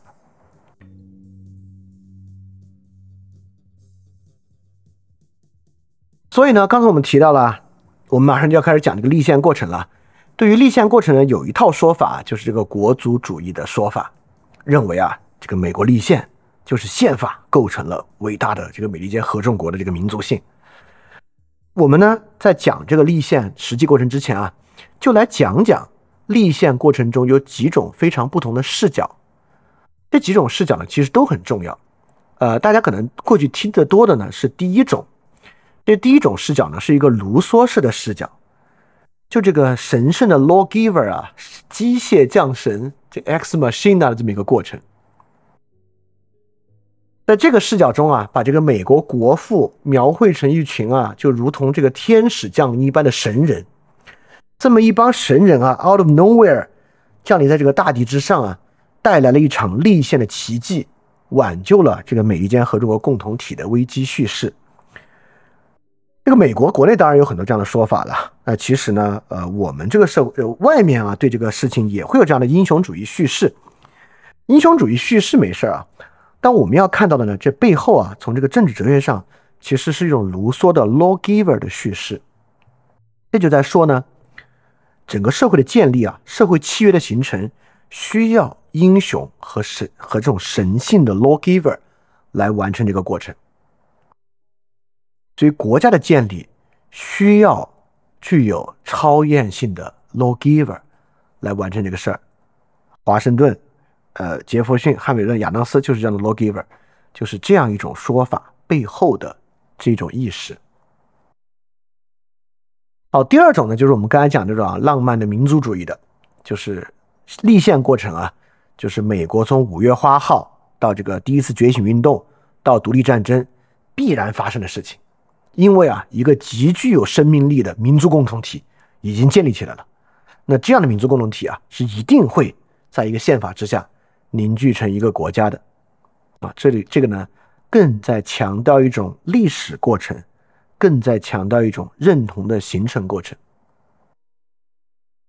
那么第三种讲法呢，是我们刚才之前讲到的啊，就是这是一种功能主义的国家视角，也就是说呢，这个立宪过程是啥呢？这立宪过程啊，其实协调的是具体所需要的社会财政功能。是货币、公债、制造业、贸易团体等等等等，他们急需一个超越周全形成的新利益实体来操这个大的财政的盘，因为这个原因所构成的一个国家。这个视角呢没有那么浪漫，比较实际，但是呢，当然我也不认为它是一个完美的视角啊。那第四种呢是一种时代精神的视角，也是一个对于宪法文本可以解释的一个角度。就是十八世纪发展到这儿啊，已经出现了这种强烈的在宗教改革之后有宗教自由特征的，有个人主义，就是洛克式的个人经济权利特征的，城市中产阶级为核心而不是以封建制农业秩序的，反对地主权利以贸易和金融权利为主的新国家，而美国这部宪法立宪过程和国家的崛起啊，就是这种新国家的诞生的过程。这是一种时代精神式的描述。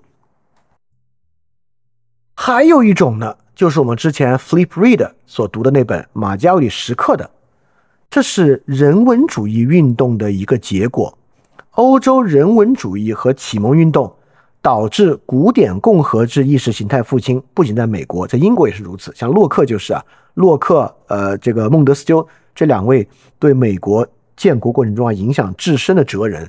都是人文主义运动中的古典共和主义者，古典共和制的复兴及其内在的矛盾，构造了这个新兴的国家。所以，起码就有这五种不同的方式可以来看待美国制宪的过程。而且啊，这五点呢，其实我认为它各自都有道理。虽然我刚才啊特别想讲的是个资本功能型的，因为这点可能是大家最不熟悉的。但是我也不会认为啊，这个资本功能这一点就已经说清楚了里面所有的点。资本功能呢，不外乎也就是回答了他的动机，回答了为什么在一七八二年发生这么一回事而已啊。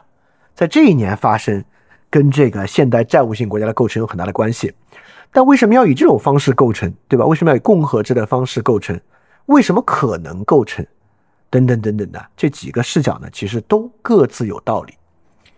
所以这也是我特别想强调的，就是我们不以单一的视角来看这个问题。这五点不仅都有解释力，这五点呢也都与我们今天的世界有很大的价值。就理解我们今天社会，甚至理解我们自己共同体的构成，这五点呢都能找到很好的价值来理解今天我们遇到的矛盾和困境。所以说，同时理解五者都很重要。而且呢，也不是说就零零散散这五个啊，我们有没有可能和能力把它综合在一个更高的视角之上来看待？这个更高的视角，就是现代共和制与商业社会的矛盾和张力，这是我们之前在 Flipper 里面讲过的啊。包括我们接下来讲十九世纪讲的尼采都在讲，我们有没有可能把它综合到现代共和制与商业社会的矛盾和张力上来理解这个问题啊？这就是我们就这一部分呢，我把它回到我们整个第四章的问题意识，以及啊，我们从不同的视角来综观一个问题的角度来看待。这里其实也是可以简单尝试一下的。大家可以试一试从每个人个体的视角，因为这个现代精神危机嘛，你从精神危机的视角分别看面对现代共同体一个个体与第一个视角啊这种神圣 lawgiver 的关系，第二个视角从浪漫主义民族主义的关系，第三个视角从与个体根本不成尺度的这种现代国家功能，尤其是这个债务啊和财政功能来看。第四点啊，从这个时代精神，尤其是洛克式的个人主义的角度来看；第五点，个体从多疑的共和主义不完美政体以及混合政体的角度来看这个问题，其实都能够找到我们如何理解一个个人所存的这个环境。所以这也是我为什么说这五个视角都很重要，可能都不能偏废的一个原因。好，我相信讲到这里啊，你对于美国当时啊，明明仗都打完了，然后呢，也有十三个州。挺好，干嘛非要建立联邦这个事儿啊？前后的时间、动机已经有了一定的了解了。那我们就来看具体这个制宪的过程发生了一些什么。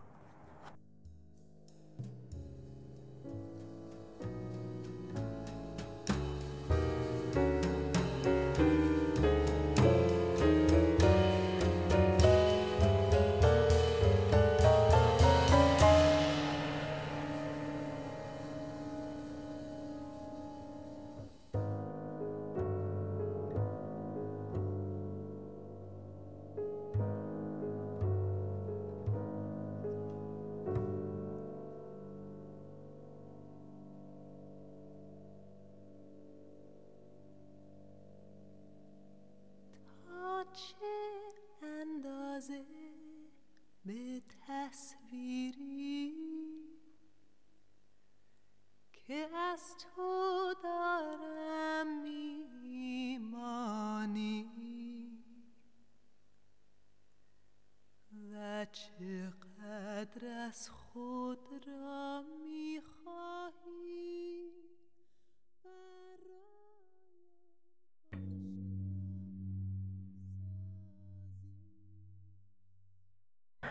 那么讲制宪会议呢，我们就先从困难讲起，反正最后成功了嘛，我们先从怎么着不成功来讲起。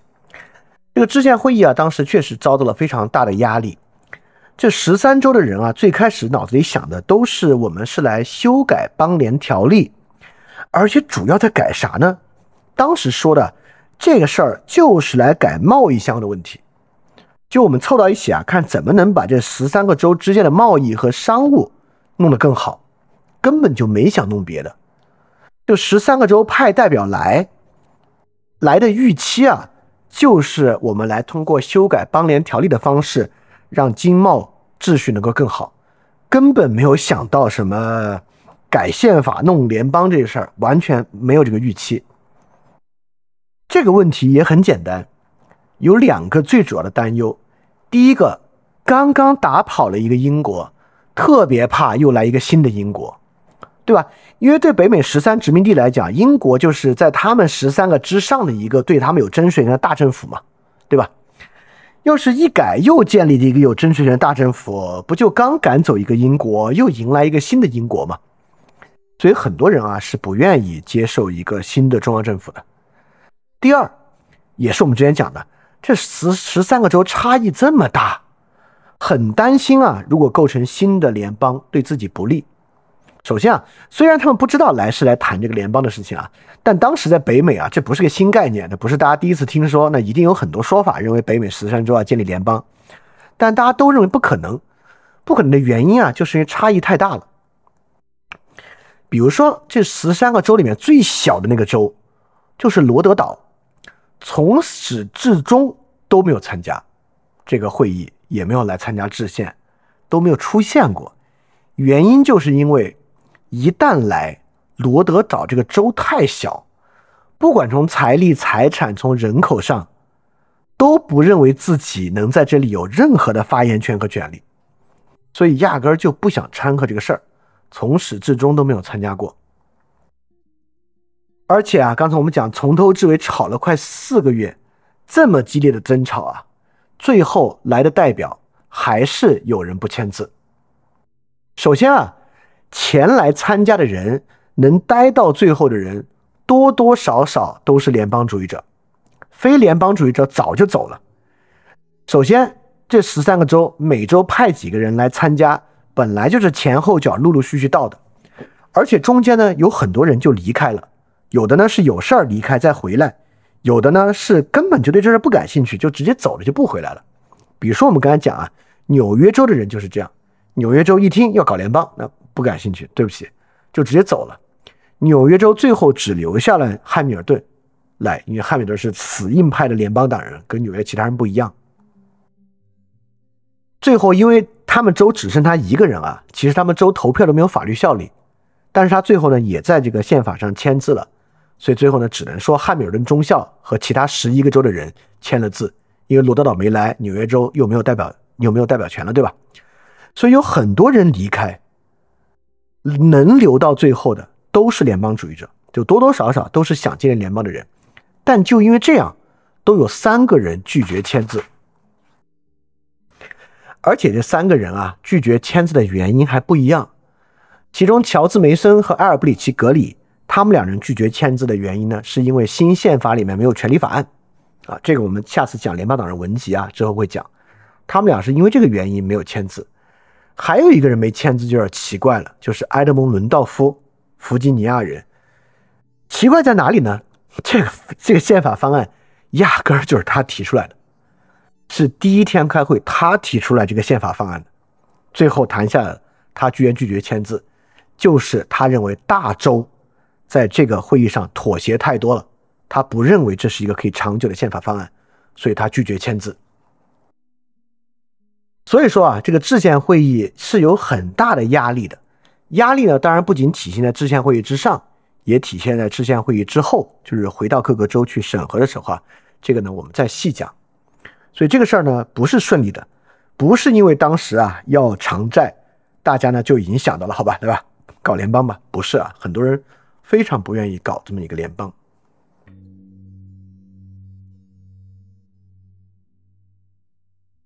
好，我们先来认认人，就是因为这段历史中啊，前后有很多人发挥了至关重要的作用，我们还是可以来稍微来认一认他们啊。呃，其中呢，一共要认七个人，这七个人呢，就是所谓的美国的七个国父。这个七个国父是美国一个历史学家他自己总结的，这并没有说什么美国宪法上有规定有七个国父，不是啊，这是一个历史知识。但是呢，这个七国父说法其实取得了一定的这个呃，大家大家是有一定共识的。所以了解到这这七个人是挺有意思的，呃，既既作为一个好玩的事儿也可以了解。那作为如果你要更好的读懂美国史，如果你有感兴趣自己去读啊，我觉得知道也挺有意思的。那么这七个。开国国父中呢，有两个人没有来制宪会议，非常可惜没有来参加。但没有来参加呢，反而是因为他们俩太重要了。这两个人呢，就是美国第二任总统约翰亚当斯和美国第三任总统托马斯杰弗逊。你这从这你就能知道他们俩多重要了。他们俩当时分别在干什么重要的事？重要到都没有来参加制宪会议呢？他们俩一个在当时任驻英国的公使。一个呢，在担任时政处法国的公使，是美国当时两个最重要的对外关系啊，所以这俩真的很重要。约翰·亚当斯和托马斯·杰弗逊，这两位呢，也是呃，在七个人里面啊，年岁比较年长的，就是政治经验非常丰富的。那约翰·亚当斯呢，不光是当时时印驻英大使啊，独立宣言的起草工作是他组织来写的，就是。第二届大陆会议是他组织召开的，而且他本身就是一个非常厉害的法学家。第二次大陆会议结束之后，各个州要独立嘛，独立呢就得有自己的宪法，所以各个州呢就得制定自己的宪法。但很多人啊，其实并不知道该怎么处理宪法。而约翰·亚当斯作为一位法学家啊，马萨诸塞州的宪法是他主要作者的。做完之后呢，就有无数人来向他请教，来说：“哎，怎么来，怎么才能订立我们州的宪法？”他嫌这么多人来问太麻烦，直接写了一本书，关于政府的思考，就是他对于立宪问题的意识的总结。三权分立啊，两院制啊，这些啊，约翰亚当斯都写在里面了。所以，约翰亚当斯对于宪法形成和美国开国过程啊，是影响极其深远的一个人。而约翰亚当斯呢，也是美国开国两党之一联邦党的党人。好，这是这一位啊驻英大使不能参加会议的。第二位驻法大使 Thomas Jefferson 不能参加会议，这是美国第三任总统。约翰亚当斯是独立宣言的组织者，托马斯杰弗逊是独立宣言的主要起草人。啊，所以这个呢也是非常非常重要的一位国父，而且呢，他是自己创立了民主共和党。开启了美国两党政治和党争的开端，联邦党啊，自然就是维护联邦权利的，而民主共和党是今天民主党的前身，不是共和党的前身啊。然后呢，它是维护州权比较保守的一个，就是开启了党争，所以影响也非常大。Thomas Jefferson，好，所以这是两位啊，没有能够来参加制宪会议的，但之后往后讲还会经常提起他们，所以知道知道这个背景是什么人挺重要的。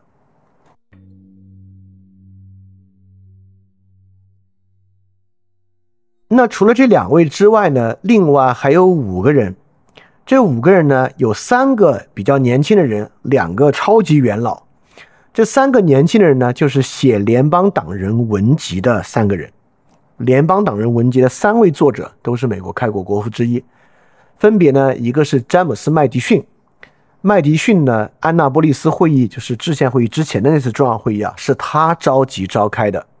宪法的弗吉尼亚方案分虽然是伦道夫在会上提出的，但实际撰写弗吉尼亚方案的是詹姆斯麦迪逊，是仿照弗吉尼亚州的宪法来写的啊。而且呢，詹姆斯麦迪逊是制宪会议的记录者，他把制宪会议前后的过程详实完整的记录了下来。这本书在中国也有出版，叫做《辩论：美国制宪会议的记录》。这个记录呢，就是按照詹姆斯·麦迪逊在当时的全文记录来来出版的。麦迪逊当时的这份会议记录啊，也跟宪法原始文档一起啊，保存在这个美国档案馆啊，作为最重要的历史文献。所以说，詹姆斯·麦迪逊啊，被称为宪法之父。哇，这个真是说起来太重要了，对吧？更好玩的呢是，这不是他不是联邦党人吗？最后呢，他成为了一个民主共和党人，啊，成为了这个杰弗逊的。这个同党，啊，也成为了党争最开始的一个主要人物啊，所以是詹姆斯·麦迪逊。好，第二位呢是约翰·杰伊。约翰·杰伊呢，在联邦党人文集里写文章稍微少一点啊。他呢是最开始美国特别重要的一位外交官，英法关系啊等等啊，都是由他来梳理的，尤其是在独立战争期间啊，所以很重要。他在第一任政府呢也担任了联邦首席大法官，首任的首席大法官就是约翰·杰伊。这个杰伊呢，组织了很多外交的事务啊，外交的条约签订啊，等等的，非常重要的一位人啊。但是跟其他几个比起来呢，可能要稍微暗淡一点点。第三位呢，就是在我看来啊，最具有现代性的那位了，就是亚历山大·汉密尔顿，是最早期的联邦党领袖，美国呢第一任财政部部长，建立了国家银行，建立了现代国债体系，现代财政国家的奠基人。汉密尔顿，呃，汉密尔顿呢，当然是也有他的渊源。他是在独立战争期间，华盛顿的首席助理。就华盛顿在战争期间所有文稿啊，都是由他起草的，所以他跟华盛顿的关系最紧密，跟儿子一样，所以得到了华盛顿极大的信任和支持。所以他做好多事情啊，当时的人都反对，尤其是两位非联邦党人，就是本来是联邦党人詹姆斯麦迪逊和杰弗逊都反对。但还能推行的，就是华盛顿在背后力挺他。好，然后就是两位元老了。这两位呢，第一位呢，本杰明·富兰克林，我们都知道啊，放风筝垫自己那个人啊。他呢，最早提出了阿尔巴尼会议上的联邦方案，也是早期美国的著名公知，一位著名的报人、科学家、自然神论者。所以他呢，叫做第一个美国人，就是他符合了当时啊一种先进的。讲究科学的、谈吐风趣的、知识渊博的、思想自由的美国人的典型形象——本杰明·富兰克林。就在制宪会议之前啊，他也是刚从外国卸任法国公使回到国内，所以是早期非常重要的人物啊。那第二位就另外一位元老就不用说了，乔治·华盛顿啊，这个不用介绍了，大家应该都非常熟悉。当然啊，现在乔治·华盛顿呢有很多历史罪责，尤其在今时今日的新的价值观上来看啊，华盛顿呢没有那么强烈的支持废奴，他由于是个大庄园主啊，有大量的奴隶。而且呢，早年也参与过对印第安人作战啊，也不也不太客气啊，杀过不少印第安人，所以成为了他的一些历史污点。但我总觉得这些更像是历史局限啊，因为他毕竟生活在那个年代嘛，身上是有很多历史局限的。我们今天回看很多历史人物啊，在种族平权啊、性别平权方面啊，都有很多污点啊。但这个，我觉得这个这方面如果要用今天的价值观去苛责。过去的人就稍微有点过了啊，我觉得这个不应该是苛责点。而且你了解美国建国史啊，这华盛顿的人品绝对无懈可击。就是我觉得今天的人啊，一个呃对良心特别看重的人啊，去读早期建国史、华盛顿那些事迹啊，你都读到这个特别感动的地步。我就举一个最简单的例子吧，呃，因为啊，这个第一届的这个制宪会议不是很不顺利嘛，其实分歧很大，人们来了又走，来了又走。从头到尾只有一个人每天都在，就是华盛顿。华盛顿每天都在，而且华盛顿是大会主席，而且他当时在美国享有这么高的声誉，声誉高到什么地步？我给大家举个例子啊，华盛顿是美国唯一一个全票当选总统的人，而且不是一次、两次，因为华盛顿连任了一届嘛，两次全票当选。那个时候全票是真全票啊，就这么有威望的一个人啊。在制宪会议上，几乎没有说一句话。就不管人们如此如何激烈的争执，华盛顿没有表达自己的意见，因为华盛顿如果表达自己的意见，就会遏制这个争执。人们就啊，华盛顿这么说，就听他的呗。华盛顿没有表达任何一个意见，直到最后一稿出来的时候，直到最后一稿出来，人们已经精疲力竭的时候，就在签字的前面一点点。突然有个代表跳出来说：“啊，我们把四万个人出一位代表，换成三万个人出一个选举人，好不好？”大家觉得我操，都他妈这个时候你还来又来争这个？但这个时候就为了让宪法签订能顺利下去，华盛顿表达了制宪过程中他自己的唯一一个意见，说：“我看三万人挺好，要不就三万人吧。”对这个这个提议或者表决全票通过，大家来签。所以说就是。这么有威望的一个人啊，在很多事情上其实都没有发表任何意见，即便他最后支持汉密尔顿，其实也没有特别明显的偏袒汉密尔顿。对对，麦迪逊他也是非常的认可和信任啊，也支持他的。而且最难能可贵的啊，他从头就不想当这个总统，当了两任，说什么也再不当，然后留下了一个非常良好的传统。直到罗斯福之后，这个进入宪法修正案成为了整体的制度。好，所以说华盛顿确实是因为你看我说不用过多介绍，结果我又介绍这么多啊。因为华盛顿确实是早期，呃，如果说这个过程中啊有一个人真的有点这个卢梭意义上的 lawgiver 天神下凡啊带来秩序，呃，你要说这个美国早期运气特别好，那有华盛顿真的是运气特别好啊，因为华盛顿当时。首先，我要说，他虽然很有威望啊，但到了第二任期，已经有很多人认为他要当皇帝，认为认为他是不是要当英国国王一样的人物啊？华盛顿一再拒绝啊，是一个非常具有共和特点的人，这是很好的一个运气啊。就是最早期的这个制宪历史和之后的历史呢，其实就是华盛顿支持的汉密尔顿、亚当斯的联邦党人与杰弗森和麦迪森这个民主共和党人对抗的一部历史。早期党争也挺有趣的啊，这个说到联邦党人文结合之后的事情，我们到时候再说。好，所以大家认认人啊，就是这七位，这七位呢很重要啊。前两个没来参加没来参加制宪会议的呢，一个第二任总统，一个第三任总统。制宪会议上这五位呢，啊，华盛顿、富兰克林两个老人老人家都不说了，另外三个，尤其是汉密尔顿和麦迪逊，一生的敌人。啊，也是主宰了这个美国早期政治啊。所以了解早期政治，知道知道这七个人还是很有帮助的。哎呀，很可惜，就汉密尔顿那个音乐剧我没有看过，所以我不知道那个音乐剧是怎么塑造汉密尔顿的，所以我只能从我看到的资料里面说一说。好，我们现在把这个视角啊挪回到这个制宪会议上。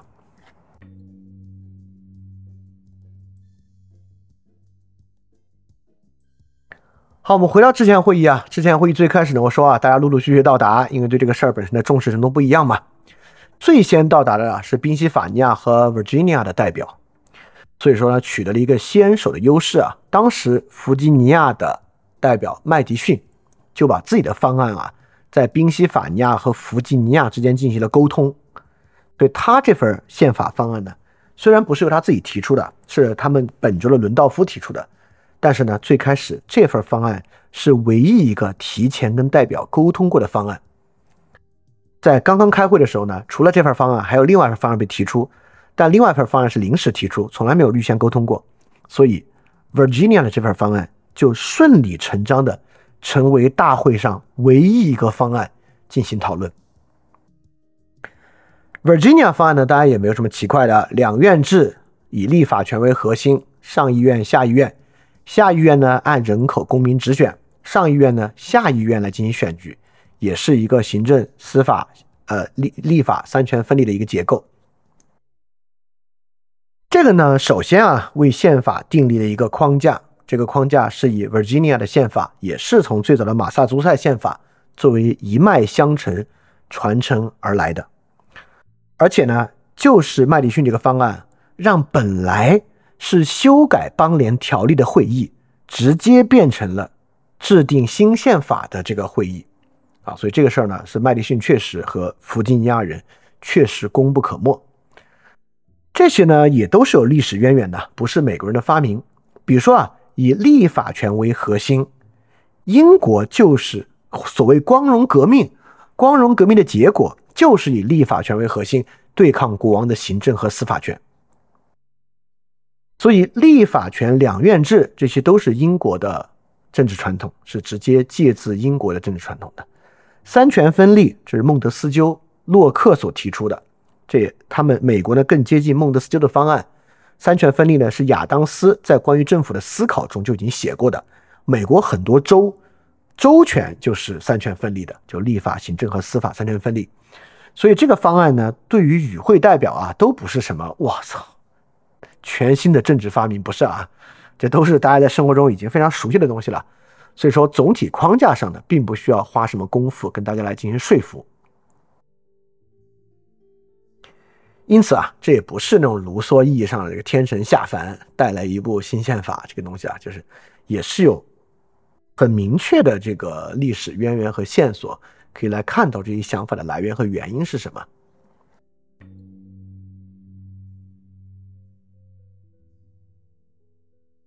虽然有历史传承呢，但是很多地方还是非常不同。就比如这个两院制和一院制，英国有两院制，是因为英国有贵族制，对吧？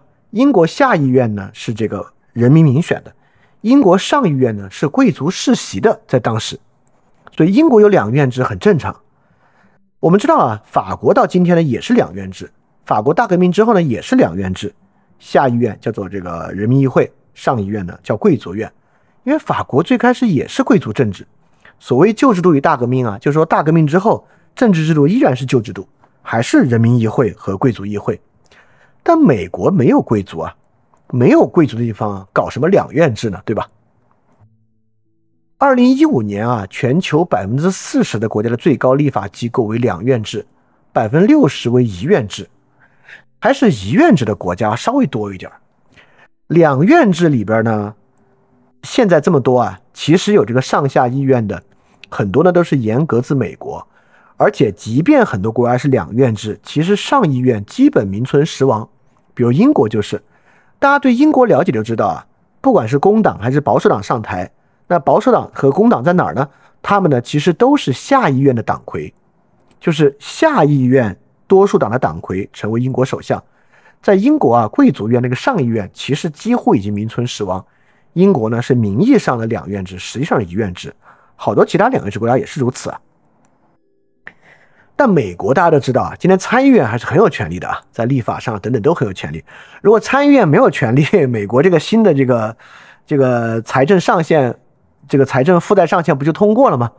不就是因为众议院在共和党手里啊制定了新的这个财政上限，参议院在民主党手里肯定过不了嘛？所以参议院在美国还是很有权利的。一院制呢，其实是很直白的。一院制呢，就是全民直选民主制立法权嘛，对吧？就像法国这个国民议会一样，各个地区的人选举自己地区的议员，这议员不管以人口、以财富、以什么其他分配方式构成一个议会，他们来进行立法就完了。那有另外一个是拿来干嘛呢？你说有贵族，另外一个是非直选的啊，是贵族制的，是世袭的，也能够理解。但美国搞什么两院制呢？但美国从一开始就坚持两院制啊，这个两院制呢，原因也没什么奇怪的，原因呢，因为制衡，因为当时美国啊非常害怕民众的冲动，或者也就像我们上期所讲的，共和制有一个很大的气质，就共和制是一种强烈的怀疑主义政治，他怀疑一切东西都要腐败。这个呢，我们在马加呃，在那个马加里时刻讲过啊，这是因为从这个神圣时间进入到时刻之后啊，实际上呢，人们并不相信那个至高秩序，不相信至高秩序呢，对于一切的堕落非常的强调，所以的美德很强调，所以特别强调人跟人的制衡。美国搞两院制啊，就是为了制衡。当然啊。两院制最早的传统啊，几乎可以上溯到这个古罗马，就是公民大会和元老院嘛。你看，一个贵族院，一个普通自由民构成的。但是美国其实并没有贵族嘛，所以这个上院呢，我应该管它叫什么？我管它叫共和院。就参议院其实是共和精神的典型，就是美国这些开国国父们啊，尤其是以 Hamilton 和华盛顿为代表的。这个汉密尔顿啊，是一个把这个精英主义写在脸上、憎恨平民主义的人。在汉密尔顿的想法里啊，行政美国的这个行政最高长官是终身制的。他在很多场合表达了对于民选、对于平民选举极大的不信任。所以美国当时呢，就有这样的一种冲动啊，强调这种规范、理性、美德、个人节操与奉献，特别强调这个绅士政治。就是华盛顿是最典型的代表啊，就是温文尔雅、不苟言笑、非常严肃，强调自己的这个绅士风格。对于暴民政治啊，有特别大的警惕和恐惧。所以说，后来法国大革命之后啊，其实法国大革命在美国呢，并没有引发特别大的追捧。哎，其实也有了，尤其这个民主共和党的人啊，是非常追捧法国大革命的。但是联邦党人啊，是很反法国大革命的。不像在其他欧洲国家有那么多人有很大的好感，就是因为美国有这样的共和制的传统。我还可以讲一个华盛顿的例子啊，来看这种所谓的绅士政治，而且从这个例子里面呢，不仅看绅士政治，也看制衡是什么样的。因为啊，这个共和制不是特特别强调美德吗？我们之前也讲啊，这个共和制认为金钱的依附关系是最糟糕的，所以一个人啊。当一个公职，如果是冲钱来的，就完蛋了。所以华盛顿啊，当大陆军总司令的时候是不拿工资的，就义务当的。所以华盛顿啊，当了这个总统之后也是一样。大家在说这个总统工资一年多少呢？华盛顿说不行，你们要让我当这个总统啊，我绝对一分钱都不拿，因为我要拿钱当这个总统啊，这不是被不就被这个金钱腐蚀了吗？不就不符合咱们这个共和制这个美德政治的原则了吗？哎。但是呢，旁边的人说服了他收钱，说服他接受的条件啊，比他拒绝的条件更有意思。说服他接受的人说啊，如果你不要钱，之后的人也就也都都不好意思要钱了。但并不是所有人都像你一样啊这么有钱。那么呢，行政最高的长官就会变成一个富人俱乐部，只有非常富有的人。才可能当这个职责，所以说，即便是穷人被选上来，他也无力承担，或者说在承担过程中，他需要靠受贿或别的方式来拿。所以说，这个职责你想高风亮节，但是他还必须拿钱，他拿这个钱就是为了不让他被别的钱腐蚀，是这么一个道理。所以华盛顿也听了之后发现，OK，共和制确实也是这么道理，就接受了这么一个道理。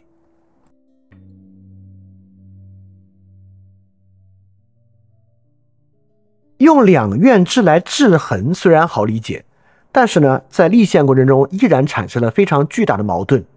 这个呢，就是大州与小州的矛盾。因为这里面下议院啊，按照人数来进行直选，问题不大；就下议院呢，按照全国的这个不同人口来选，问题不大。那按理说呢，下议院就主要会由大州的人构成，而不是由小州的人构成，对吧？就是罗德岛这种州，在下议院一个人就非常非常少。所以上议院的人该怎么分，该怎么选呢？造成了特别巨大的矛盾。这里面呢就有两个：第一，上议院也要按人口比例产生吗？如果上议院的议席也按人口比例产生，我罗德岛来参加这个议会又意义何在呢？就我那一票有啥意义呢？在这个上下议院之中按人口的话。那不按人口的话，又按什么呢？比如说啊，之前说这个上议院按下议院来选，那大家都各选各的，那不也是差不多吗？不是你必须跟其他州联盟才行，对吧？所以大州和小州啊，在这里面就有巨大的差异。这就是为什么很多小州不愿意参加，甚至像 Maryland 这种啊，就会说，如果上议院也直选的话，我们就直接走，我们就不参加这个联邦了，可不可以？那么这是一种啊，第二种。即便上议院不由人口比例产生，而由别的东西产生，怎么选呢？也有几种选法。第一种啊，也是全民直选；第二种，下议院选；第三种，州议会派人参加，就跟邦联议会一样，对吧？州议会派代表参加。第四个，州长之间选举产生。这些呢，都是方法。大家可以看啊，如果是州议会来选的话呢？就最符合各州的利益，就是我这个州啊，我想让谁去当，我就让谁去当，这个他就能完全代表，不光是代表我们州的利益了，就能代表我们州议会的利益。州议会和州长选都有这个好处啊。下议院选呢，依然会代表大州的利益，就整个大州啊，很容易，因为下议院大州人多嘛，选出来的人呢，上议院的人自然啊，跟大州关系好的人呢，容易产生。民选呢，也有个这个民选有别的问题，我们一会儿讲行政长官会讲到，很有意思啊。所以说呢，这里面大小州的这个矛盾啊，不仅在上议院产生的人数，也在上议院的选举方式。到今天啊，美国的参议院是这样的：今天美国参议院是直选的，是民众直选的。但是呢，美国五十个州，每州两个参议员，一共一百个人。不管你的州是大州，像加州这样的大州，还是你的州是阿拉斯加这样的州，你的州呢都是两个参议员。这个呢也是在制宪会议上经过非常多次妥协，最终妥协的方案。只是呢，在制宪会议上，上议院是由州议会产生的，就是最后你可以发现啊，制宪会议就是个妥协会议，妥协到了一个为了小州妥协的非常多，这就是伦道夫最后不签字的原因。伦道夫是弗吉尼亚，来自美国最大的州啊。伦道夫当时就觉得这个对小州妥协的太多了，所以他拒绝签字。所以两院制啊，中间有很多细节啊，当时经历了很多讨论。为了把小州留在联邦之中啊，其实付出了很多。所以权力很大的参议院是每个州从从最开始每个州只有一个代表，都变成了每个州有两个代表，这两个人呢可以投不同的议案。这个呢，其实是维系大州的一个方法，也就是说，你看，如果每个州只有一个人啊，他又代表小州的利益，你根本就没有办法有转环和这个操作的空间。但每个州两个人啊，这两个人还可以有不同的头发，你呢就可以有两次说服机会嘛。比如说，我是个大州的人，我要跟罗德岛合作，那我说服不了这个人，说服那个人，所以说从一个人变两个人呢。这是去维护大州的利益的一个妥协方案，所以这里面有好多好多细节，形成了这么一种两院的制度。当然，两院制度改成全民直选呢，应该是二十世纪的事情。这个呢，可能跟这个选举效率和信息流通的提升有很大的关系。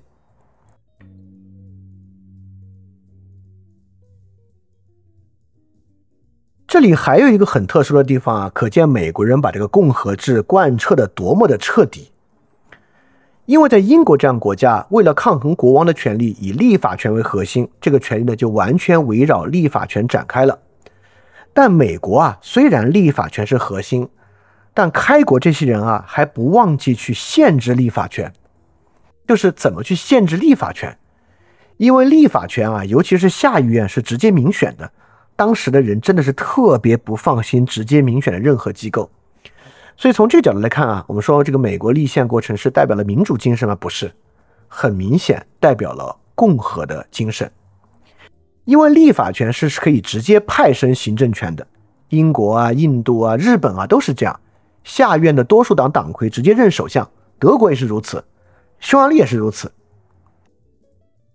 对吧？这些国家呢，如果出现一个强势政党啊，这首相可以当无数年，可以当很长时间，像默克尔就当了很长的时间。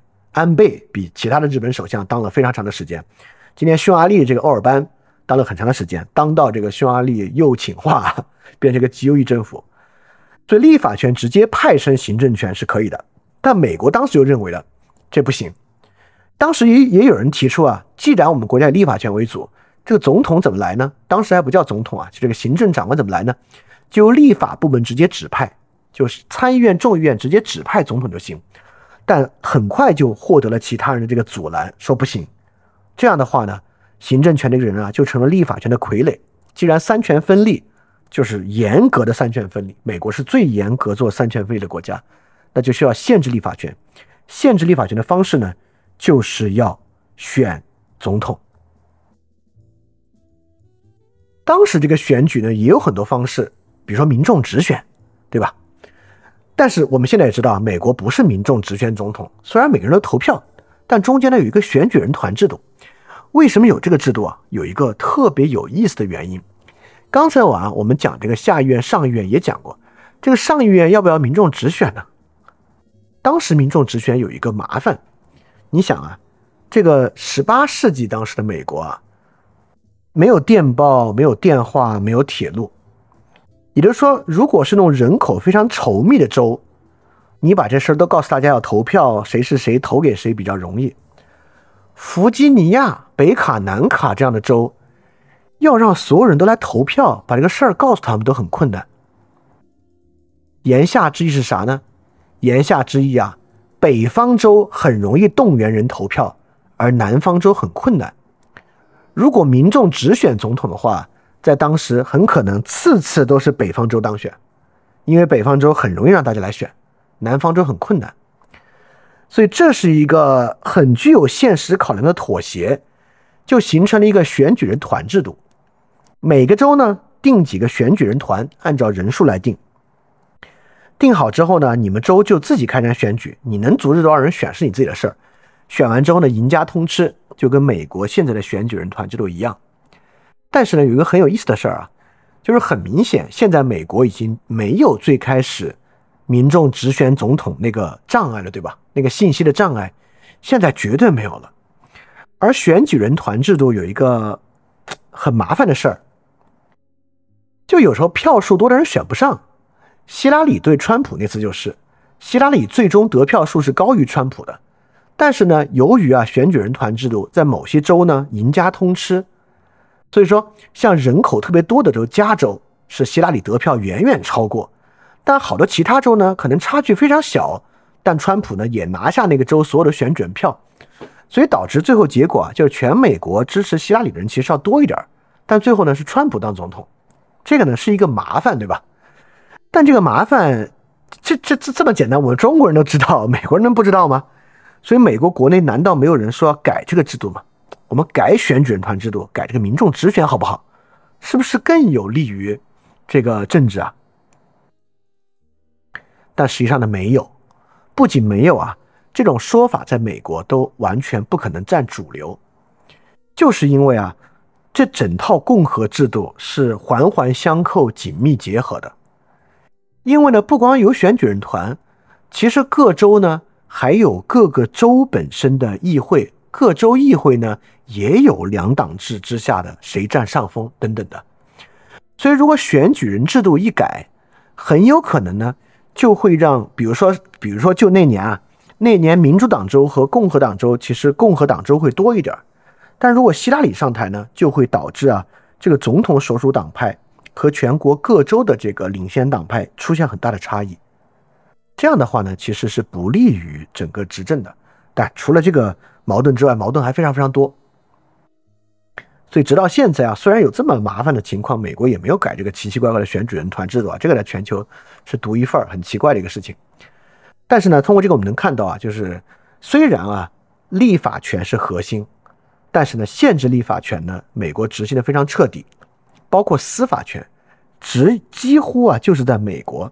司法权有这么大的权利，因为大家可以想象啊，立法权有民众直选，这个呢是执政合法性的核心；行政权有财政有军队，这个是有暴力有资源的；司法权什么都没有，所以在三权里面，司法权是非常弱的权利。而确实啊。美国当时呢，虽然在宪法里面司法权是三权之一，但其实啊，要到一八零一年马歇尔大法官才让司法权具有这个违宪审查，所以司法权能够对立法权进行违宪审查，成为一个非常实在的实际权利啊。所以说，这是对立法权本身的限制。当然有好多别的细节，我们今天没有办法一一去覆盖，但大家就知道一点啊，就是美国这个三权分立分立的特别彻底，尤其是啊。三权很容易以立法权，就是以议会为核心，因为议会是一切的一个根基嘛，就能够对议会施加这么多的限制啊，其实是比较少的情况。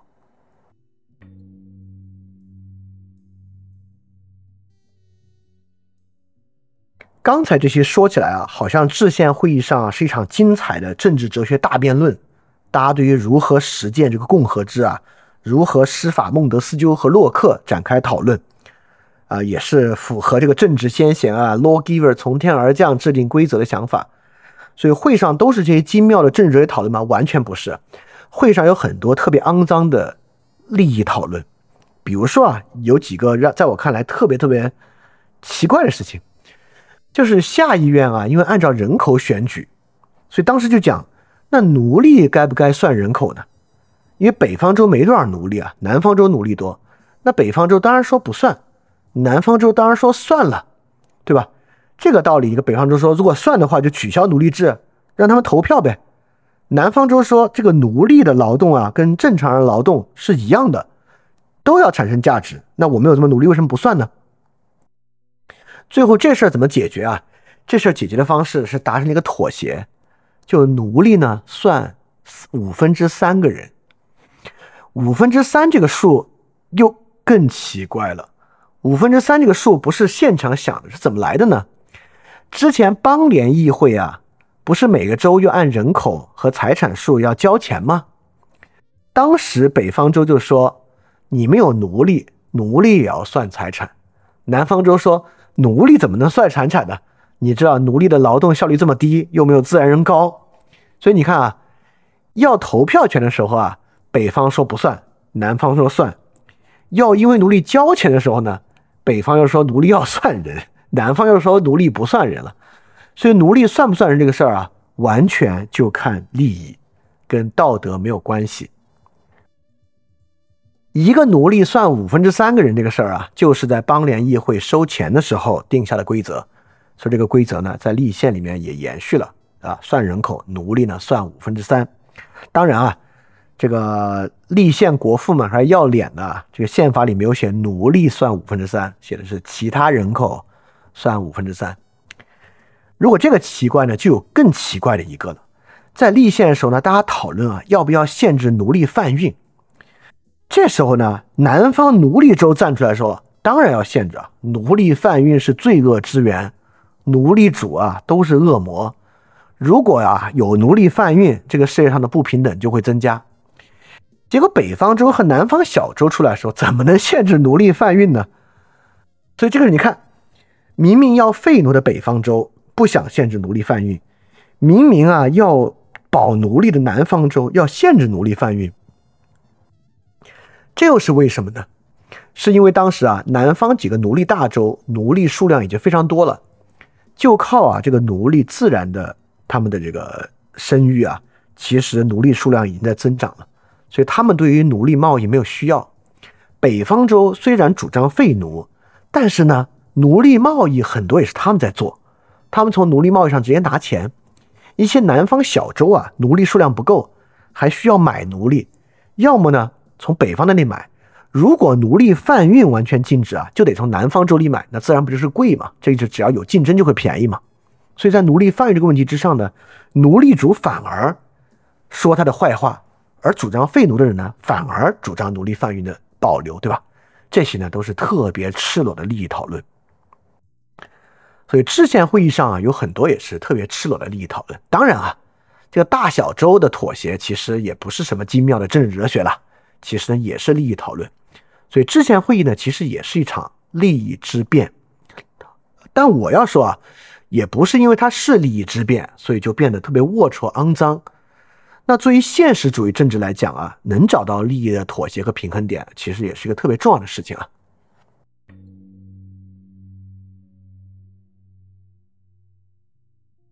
所以呢，在经历了两个月啊漫长的拉锯啊，大家都已经快不行的时候呢，终于啊有了一个最初步的决议。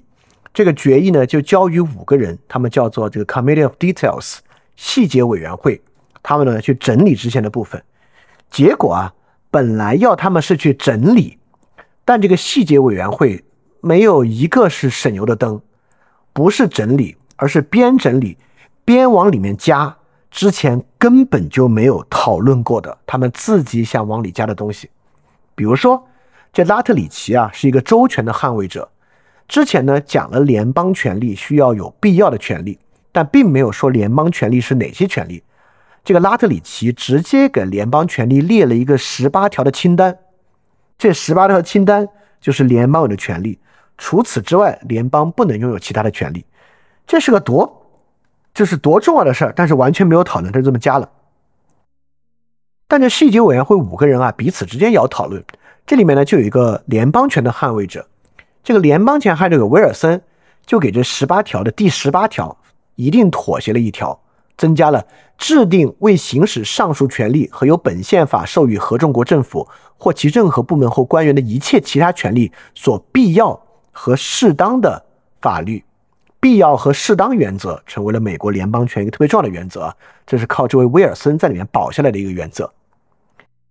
那威尔森除了保了这一条之外呢，也有一个很重要的反击。首先呢，好，你给联邦加了十八个只能有的清单，我就给州加八个不能有的清单。威尔森添加了州权八条禁止性规范，比如说每个州发自己的货币啊等等啊，这些是州不能有的权利，而且添加了一条至高条款。这个对于美国宪法非常重要啊，就是这个宪法和本宪法所制定的合众国法律啊是要高于州法的，任何州的法律不能够与联邦法律抵触，有这么一条叫做 Supreme Bill，这个 Supreme Bill 对于美国宪法很重要啊。所以啊，就是在这样的不断拉锯中，你说美国这个宪法是最后是联邦权为重还是州权为重呢？所以就形成了一个叫做双重主权论的东西。所以说。还真是特别的共和制啊！就不同的制衡，在这几十个人互相的争吵和拉锯中，被执行的特别的完整。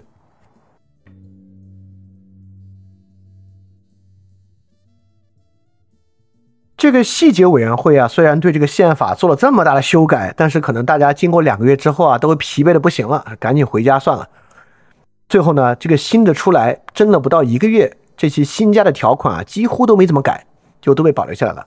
最后呢，宪法交由了风格委员会由来进行最终成型。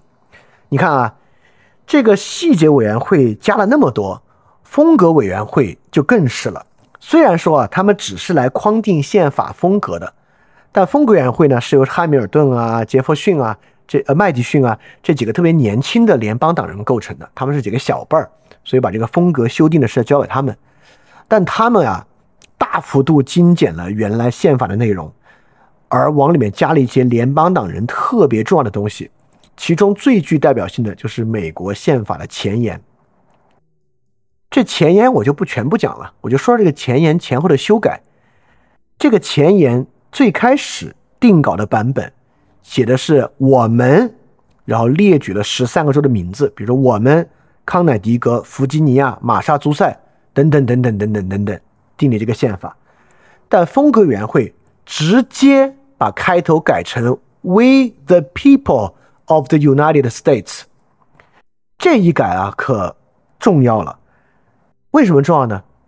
因为邦联条例有点像北约，是十三个国家建立的，因此对于没有那么死硬的联邦派啊，会认为这个宪法的订立主体是十三个州，所以是我们十三个州在一起订立这个宪法。但改成 We the people of the United States，就变成了这个宪法是联邦政府与全美国人订立的宪法。这个基本就从根本上改变了这个宪法的性质，改变了州权与联邦权的比重。就这个 “We the people” 啊，之后引发了特别巨大的争议。但是不管怎么样，最后还是联邦党人胜了，这条呢保下来了。这条保下来之后呢，呃，也就是 “We the people” 这个东西在之后，不管是高院的这个审判中啊，美国历史中啊，被无数次的引用，成为了美国联邦权捍卫的一个特别大的核心。就是说很有意思啊！制宪过程中，不管这个细节委员会还是风格委员会，都没有履行他们自己应该的职责，而是利用了主动性啊，在里面夹带了非常大的私货。但就是这些私货，不管是促使宪法变得变得更加平衡，还是在一些根本点上进行了很大的突破啊，导致了美国宪法的生命力，也导致了美国宪法的效力。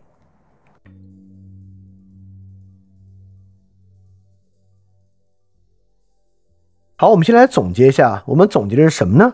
我们说啊，现代政体的形成与现代个人的形成。那首先呢，我们就来讲现代政体。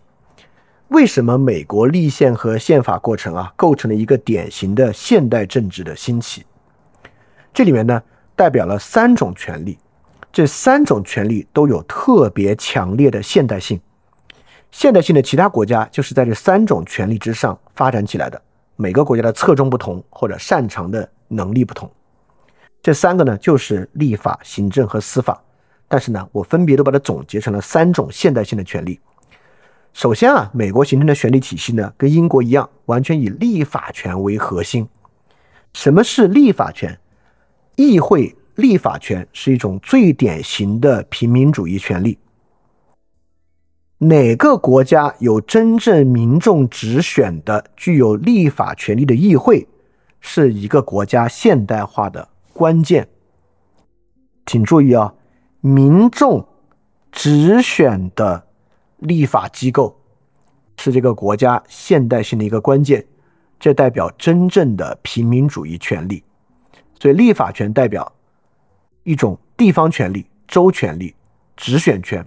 为什么是地方权利啊？是这个意思，因为只有直选立法议会，才让一个国家里人口比较稠密的大的地方拥有真正的权利，就是只有这个能导致大州、大省、大地方拥有实际的权利。所以，非中央的地方权、直选权、平民权和权利法案等等啊，都是由立法权所保证的。对现代立法权呢，就是一种平民主义权利的象征。这个呢是美国很直接的，美国比英国还要直接，这是为什么呢？因为英国还是不够大。很多人认为啊，共和制只能在小国寡民实施，美国呢是第一个做这个实验的超大共同体，所以美国这个权利呢更体现了平民主义权利，比英国议会体现的要强烈，就是因为美国足够大。好，这是第一个。第二个权利就是现代性权利。以行政权的凝聚作为核心的现代性权利，这个呢就是我们之前讲的现代财政负债型的行政权。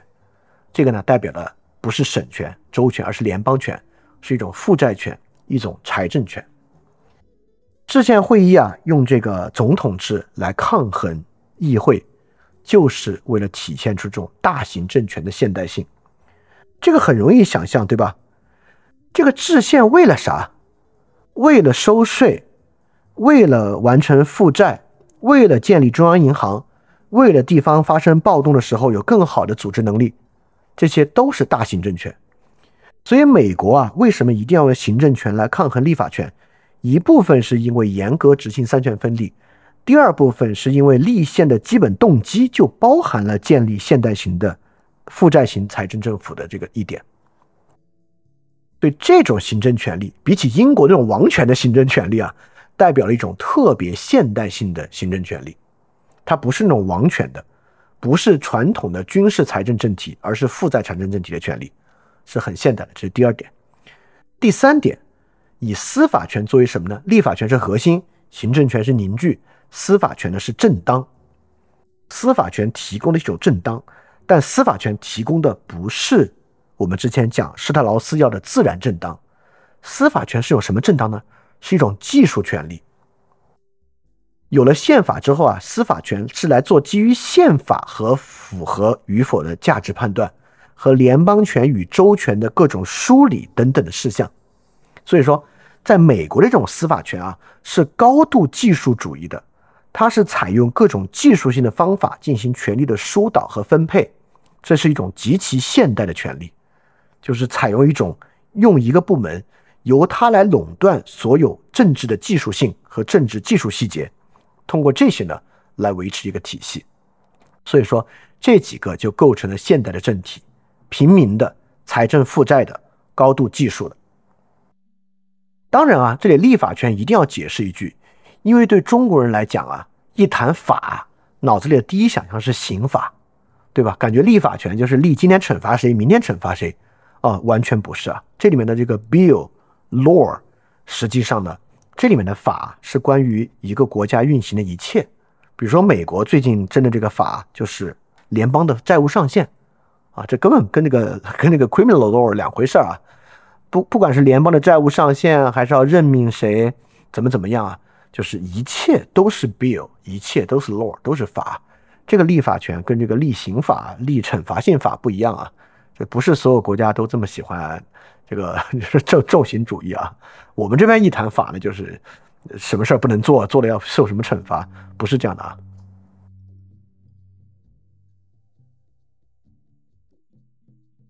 所以说，从十八世纪到现在啊，运行了这么长的时间，在全世界范围内呢，这确实是一部非常稳定的法律。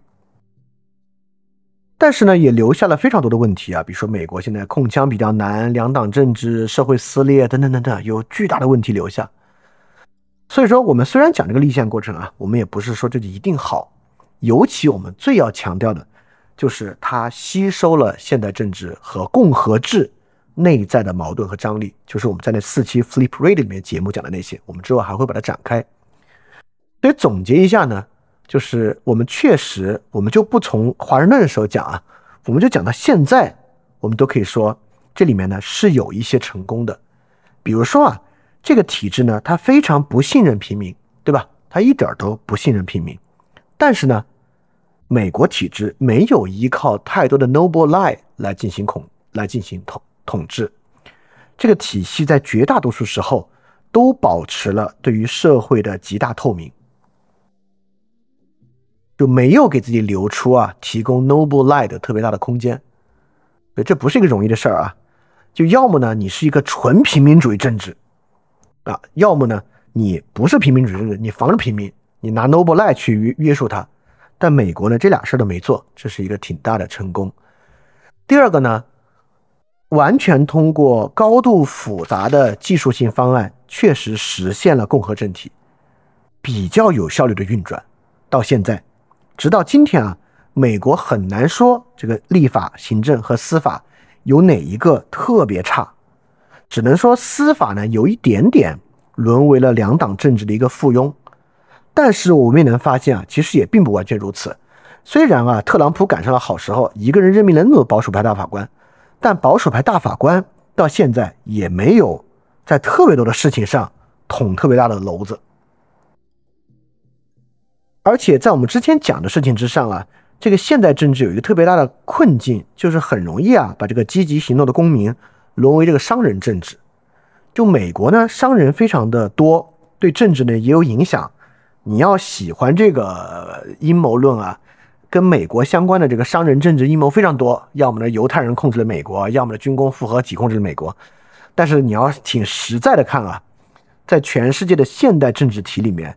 民众参与政治的意愿比较强烈，虽然说参与的质量好坏暂且不算吧，比较强烈，公民社会比较发达。美国确实还是这么多年呢，社会并没有退化为这个商人政治体制，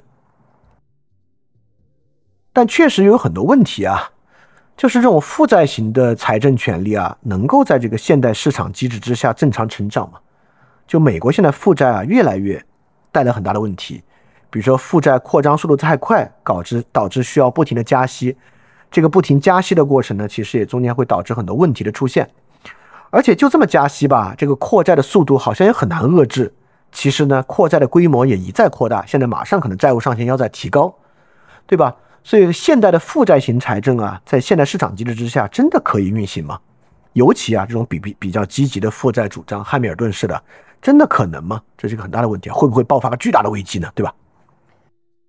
第二个就是这种非常全面的共和制啊，就三权分立极其全面的共和制，在其他超大型的政治体可能吗？美国是因为这个一定的乌托邦体系和很早富起来，导致它能行，还是其他国家也能行呢？这是个问题啊。第三，这美国是不是也非常陷入了一个现代性的批判呢？所谓现代性批判啊，就是我们之前在马加里呃时刻讲到的，就是。共和制最后沦为对于一切建制的不信任，任何只要是建制就要批判。现在美国左翼什么乔姆斯基这些人，就基本上我觉得已经慢慢陷入这样的一种困境了，一种现代性困境。对于一切建制、一切新的东西，持一种极其怀疑和批判的态度。比如说乔姆斯基老师啊，对这个 ChatGPT 的这个批判实在是太 cheap 了，说实话。就是之前我们也说过，他自己好好去试过嘛。他在里面讲的一些东西，其实 ChatGPT 是能实现的，对吧？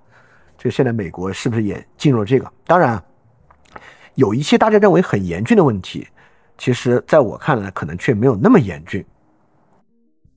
比如说美国控枪这个问题啊，从长期来看啊，控枪是肯定的，只是说呢，以一个时间的问题，就这个各州的控枪啊，首先在多大范围内能控枪？第二，控枪的速度是什么？这个呢，在美国不会是一个出了几起这个社会事件啊，立马就可以快速控枪的。但是一个社会不能够快速遏制一，不能够以最快的速度遏制一个问题，是好事还是坏事？嗯，这个是一个可以讨论的事情。对，最后的问题啊，就是确实对全球构成了很大影响的美国，是不是我们所讲的现代性和十九世纪的核心矛盾？共和体制与商业共存，在共和体制与商业共存的现代社会，美国这个方法是不是一个最好的范本？这么一个问题啊，这是一个很复杂啊，也是一个值得去考虑的问题。呃，而且最好范本和完美范本是两回事儿哈。最好范本不代表它完美，而是说在现在可见的范围内，它是一个好的方案啊。当然啊，我这个提法赫然违背了这个。各种 confidence rule，we have a lot of confidence rule. Mandatory confidence, I'm not confident enough. OK，好，那么这次呢，我们讲制宪过程啊，下次我们讲联邦党人文集，再下次呢，我们讲联邦党人构成之后，美国快速进入两党制，这个两党制的过程啊和发展。好，我们通过这几期呢，我们就把美国聊完，聊完之后呢，我们就重新聊回到欧洲，并且正式进入十九世纪。来看欧洲各个国家发生了什么样的事情，大概就是这么一个计划。那今天非常抱歉拖堂了一段时间啊。那要讲的呢就是这些，大家有什么问题呢？可以在各种不同的渠道发问了。现在渠道有点多啊，我得到处看一看。好，现在呃非常感谢大家时间啊，大家现在可以发问了。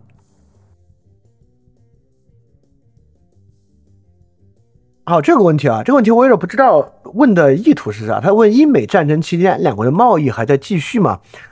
呃，这个问题一定有非常详实的研究啊，但我对这个数据其实并不掌握，我过去读的内容中没有看到这个。但你能想到，第一，美国当时啊实行了严格的这个禁运和对英国货物的这个呃封锁措施啊，抵制英国货嘛，所以两国的贸易呢应该有很大的影响啊，这是肯定的啊。但是呢，就今天的技术条件之下，都有走私，都。就是贸易全断这个事儿，即便放在今天，都是一个不可能实现的事儿，在那个年代就更不可能实现了，就是不是不可能实现贸易完全切断这个事儿了。所以两国贸易还在继续嘛，只要有需求，那贸易肯定会继续，但是肯定受到了很大的影响啊。好，这个问题啊，说可以再简单讲讲为什么现代政府的特点之一是负债型的财政吗？这是一种特别实用的功能主义。就我们刚才提到负债型财政啊，就是在说有什么事儿是政是是社会干不了的，什么事情是社会干不了，非得国家实体来干的。比如说一个是海军，对吧？你社会组织民兵都行，社会组织自己的海军训练，我们说这从古希腊就是个大麻烦事儿。帝国这就是这么来的，这是个做不了的。第二点就是提供信用背书，当做一个背债的主体，社会自己是做不了的，因为债务和信用与主体相关，这个主体越大，它的底子越厚，实际能实现的利益越多，它的信用呢就越高。这个你看美国现在，你看我们现在你也能看出来，对吧？所以说这就是一个特别重要的功能主义的点，在现代经济社会之中。需要这么一个财政负债主体，这个负债主体只能是国家。啊，当然啊，进入更近的现代社会之后，除了国家呢，它还可以变成是世界银行和 IM IMF，。我们把这种风险由全球共担的方式来进行。所以我不得不再夸一下凯恩斯他们，非常伟大的举措。这个问题啊，说这个英国上议院人数比下议院多，其中贵族和这个国教的人也不算多，各党员比例跟下议院相仿，为什么相当于一院制呢？这就是由英国政治决定的嘛，就是实际权限嘛。比如说，美国的上议院是可以自己提出议案的，而且对于很多议案需要上下议院共同通过才可以。上议院对于大法官任命也有决定权，等等等等。所以美国如果总统和这个参议院的多数党不一样的话，是很难任命，是很难肆意任命大法官的。特朗普当时不就是占了个便宜嘛？所以美国的参议院有很多的权利，但英国的贵族院就已经不是了。就英国基本上立法是不需要经过上院的，下院是主要的。其实法国也是这样，法国现在也是有两院制。但比如马克龙最近强行通过法案是在哪里强行通过的呢？是在人民议会通过的。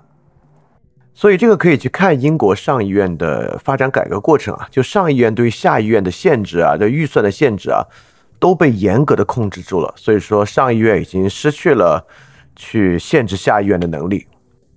对，这个其实就是一个基本设计的原因啊，就是英国在设计之上，之前上议院就是与国王相对来讲配合比较紧密的，而绝大多数社会的这个世俗权利啊，都是在下院。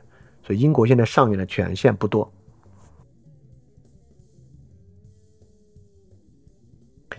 好，这个问题啊，问这个美国参众两院好像都是参考罗马元元老院发明的，呃，也不是，就是参考英国吧，英国参参考元老院。但华盛顿怎么想到由一个总统来统合一个联邦的国家嘛？首先不是啊，这个呃，你你问总统的发明是否与意大利城邦传统有关？呃，不是，我觉得总统跟意大利城邦传统没有关系。首先，统合联邦的并不是总统啊，统合联邦的是国会，就是这叫国会 （Congress），这个是统合联邦的总统。只是为了限制立法权而发明的一个角色，这个角色在各个州也有，就各个州的州长。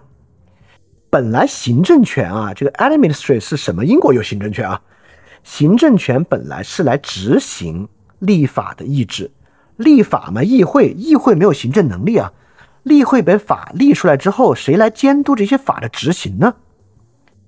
就比如议会立了个法，我们现在跟英国开战，英国货物都不要贸易进来。你总得派人去海关看着有没有英国货贸易啊，去市场上稽查呀。这些人是谁呢？这些人呢就是行政。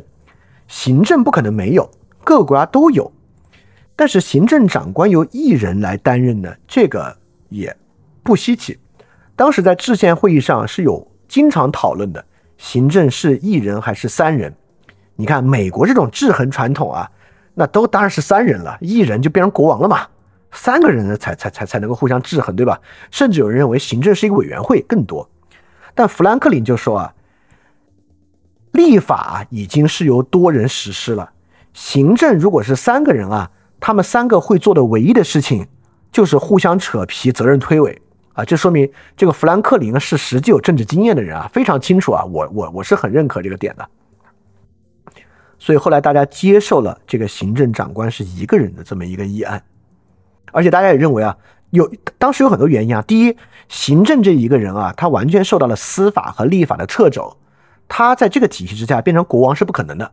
第二，当时啊，这一个人大家心里都知道是谁，是华盛顿，而且大家都认为只要是华盛顿就出不了乱子，华盛顿绝对没有当国王的心，没有独裁的心。所以当时大家一想到啊是华盛顿啊好像可以吧，也一想到还有立法和司法掣肘他等等等的，所以就变成了这个一个人的气质，但并不是总统在统合联邦啊，统真正统合联邦的是国会。虽然我们在新闻上经常看到美国总统这样那样这样那样，但其实美国总统跟法国总统比啊，他的权力比法国总统小多了。在美国啊，真正统合国家的还是国会。这个问题啊，说这个美国建国初期商业对于体制的塑造有什么作用吗？有啊，刚才我们就讲到了，就比如说啊，当时的奴隶贩运和以北方贩运为主的体系，不就对宪法里的废奴产生了实际的影响吗？而且北方州以贸易为主，南方州以非贸易为主，对于实际收关税这事儿，不就造成了障碍吗？就实际上啊，这个是有很大影响的。这这也是为什么刚才我们说，对于美国立宪有五种视角。其中有一种视角，就是在看商业如何塑造立宪过程啊，那个视角是很有道理的。这个我们，我觉得这期我们已经在这个视角上已经举过蛮多例子了。好，这里说啊，这个美国宪法有多个修正案，未来会不会有更多的修正案，修正掉一些宪法里比较根本性的内容呢？我觉得非常难啊。美国宪法呢，一共有二十七个修正案，你别看二十七个啊，宪法刚出来就有十个，就是我们刚才讲啊，美国宪法没有权利法案。为了让各个州接受，上来第一次国会就搞了十条权利法案加在里面，也是从那之后啊，只有十七条而已。这十七条是从好几万条宪法修正的提议里面真正能通过的，只有十七条。这十七条不仅要在上下议院都有三分之二的表决通过，还要四分之三以上的州通过才行，所以条件极其苛刻。比如说啊，最近的第二十期修正案是跟参众两院薪资有关的啊，提出时间是一七八九年，通过时间是一九九二年。所以美国这个宪法有修正案是很难很难的，除非有特别巨大的动荡，不然的话是很难产生修正案的。而且越到现代社会越难，这本身也不是坏事，因为越到现代社会很多问题啊都有别的我们刚才讲的技术性的政治方法去解决，而不用非要动。修宪这么麻烦的事儿，啊，所以我觉得美国可能可能不会有很多修正案去冲击现在这东西。虽然呢，比如说啊，美国大法官那个 Ginsburg，Ginsburg 就说过啊，就美国这个宪法已经是一块朽木了，是个僵尸。认为啊，进入二十一世纪之后，美国宪法就已经失去生命力了。Ginsburg 是主张美国要修新宪法的，呃，我我很尊重他，但并不完全认可他这个说法。好，这个问题啊，独立战争之后，州跟州之间有没有爆发战争，打出一个国王，是运气使然吗？感觉这是非常难做到的事情，是华盛顿的威望太强的原因吗？嗯，那我觉得不是，就是美国各个州之间有很多矛盾，但这些州之间互相之间还真没怎么打过仗。对，就是没有这个传统。就首先啊，各个州之间的独立性是很强的，之前就有点井水不犯河水这个意思啊。就是因为你没关系，没关系就更不用打仗了。就你你也不用抢，你你们互相之间不用抢土地，也不用抢人，自由贸易流通就行了。所以之前其实彼此之间就是个军事防御同盟，没什么可打的这个问题。但州跟州之间打没打仗呢？当然打了。南北战争以六十万人的代价，就是换取这个美国啊继续形成一个联邦，这就是。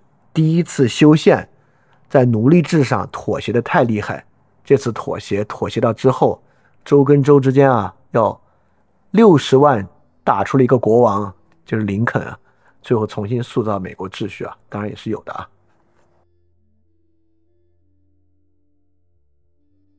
好，这个问题啊，再问这个法国总统权力大大在哪儿呢？我们之前讲过啊，法国从第四共和国到第五共和国，四共到五共就是戴高乐。当时法国四共啊，就是议会不可开交，整个国家好像已经陷入泥潭，很难运转了。所以请回戴高乐，极大的扩大了总统的权力。这个呢，要看总统与议会的细节了。我对于法国政治没有那么了解，我只能举出一个例子啊，就法国总统权力大在哪儿？这是一个美国总统绝对做不到的。法国总统可以解散国民议会的，就法国总统在极端情况之下可以解散下议院重选的。你没有听说过美国总统可以解散参议院重选吗？对吧？他只要能解散议会，就说明他的权力是凌驾在议会之上的啊。这这法国总统权力大在这儿。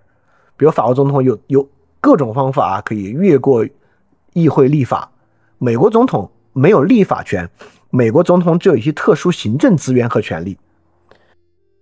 比如说，Trump 当时要修墙啊，肯定是通不过这个议会的，所以 Trump 没法像马克龙一样说啊，我有个特殊程序，我就不通过议会，他就立法了，不行。但 Trump 只能呢有一些紧急，呃，宣布紧急状态呀，有一些紧急行政资源，有点钱啊，就拿那个钱折腾折腾，这实际形成新立法不行啊。所以法国总统权力大，比美国总统大多了。好，这个这这个问题啊，说这个美国十三州扩张啊，就好像停下了，这个历史环境有关，还是美国的制度设计限制了它会像帝国一样继续扩张呢？它毕竟不像欧盟一样可以申请加入，啊，不是啊，其实美国各州扩张啊都是有争端的，而且美国呢是在不断加入新的州的，不是现在五十个州，不然哪来，对吧？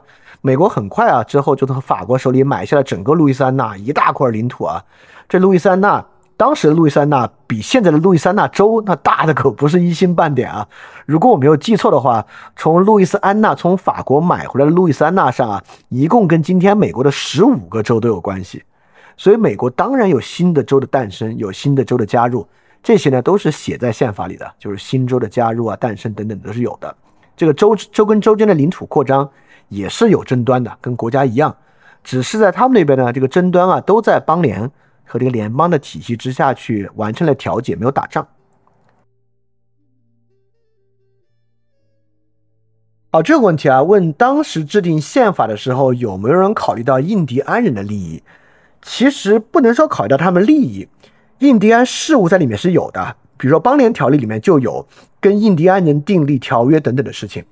就是我们今天可能会简单的认为啊，这个印第安人跟美国人互相语言不通，你杀我，我杀你。当时的情况当然完全不是这样的。就是为什么七年战争在北美叫做法印战争呢？因为当时啊是美国跟英国联合对抗法国和印第安。当时印第安是和法国人联合进攻美国人和英国。在之后的征战中啊，美国人也与一些印第安部落联合去进攻英国和法国。首先，印第安人当时跟美国的隔离没有那么强，不是说双方你我水火不容，话也不通，见面就一通杀，不是这样的。当然，屠杀是真实存在的，就是而且因为这个武力的原因嘛，美国杀印第安人肯定比印第安人杀美国人要多，但印第安人也确实是屠杀过美国人的。在这个殖民早期啊，双方的矛盾就很多，所以说印第安事务是当时被纳入进行政框架的一个事务，并不是一个。呃，完全蛮荒秩序的制的事物，而且不光是美国啊，当时法国在北美跟印第安就已经建立了印第安领土，就是如果这里面有个领土是法国人占了，但突然有印第安人跳出来说，哎，不不占啥，这是我们的土地啊，在这个情况之下，用什么方法去协调和调解？美国之后是继承了法国跟印第安关于领土协调和调整的一些条款的。这些条款直到今天其实还在起作用。今天如果原住民跳出来说这个，哎，不是这是我们的，那我们我拿出一个证据说我们的这个东西是要进法律程序来看这个是不是原住民土地要划给他等等等等的。就当时制定法律是有这方面法律。当然，我也我我也并不会呃，比如帮他们洗地或啥的。这个残酷的印第安屠杀其实不是这个时候，是西进运动的时候。就西进运动的时候，当时真是。受到这个所谓昭昭天命的这个驱赶啊，嗯，那个时候印第安屠杀和呃激烈残酷的斗争和对抗比开国的时候要多。好，这里还有一个关于这个加入联邦的问题啊，呃，美国同不同意？这不是美国同不同意，谁是美国呢？那我我我我就给大家看看啊，这个美国宪法里关于加入联邦的条款。我认为很难的原因不是说愿不愿意的问题，而是新加入联邦这个事儿啊，应该门槛非常高。比如说啊，就美国最后一个加入联邦的州是一九五九年的夏威夷，夏威夷呢是美国所呃加入的最后一个州。在加入之前呢，是在一八九八年啊，成为了美国的一个领地。美国现在其实有不少领地，比如说关岛、马里亚纳群岛、波多黎各自由邦、美属维尔基群岛，大家都听说什么美属维尔军啊、美属萨摩亚等等等等，这些呢都是美国的领地，没有合并成为州的。那夏威夷可以加入成州呢，很大程度上跟二战时期的这个战争啊有很大的关系。那这些领地如果要加入州呢，其实就是受到国会的批准，比如国会立法批准其加入就行，就上下议院都要批准他们加入美国才可以。这个呢是比较困难的一件事情啊，因为现在可能并没有很多合适的机会去做这样的操作，对于美国来讲利益也并不大。那还有个相关的问题就是，如果如果有一些州要退出美国怎么办？因为之前有这个加利福尼亚要独立啊，在 Trump 期间等等等等。这个就更难了，因为美国宪法里面呢，并没有规定独立的条款。如果没有规定独立条款，你就只有两种方式上市：第一种呢，你就 打一仗打赢他独立，比较困难；第二种呢，叫先修宪，再根据修宪的结果来独立，就是要先修订啊这个各州独立的条款作为宪法修正案加入，再来独立。这个如果不是美国发生特别严重的撕裂啊，非要拆伙不可，这个修宪来修退出。我觉得是比较困难的事情。好，这个问题啊，说今天讲美国这些事儿对法国大革命有什么影响吗？对法革命，对法国大革命有很根本的影响，但是呢，不是意识上的影响，不是说法国人啊，就是看到哎美国人革命了，我们要革命，不是这样的影响，而是局势上产生了特别深远的影响。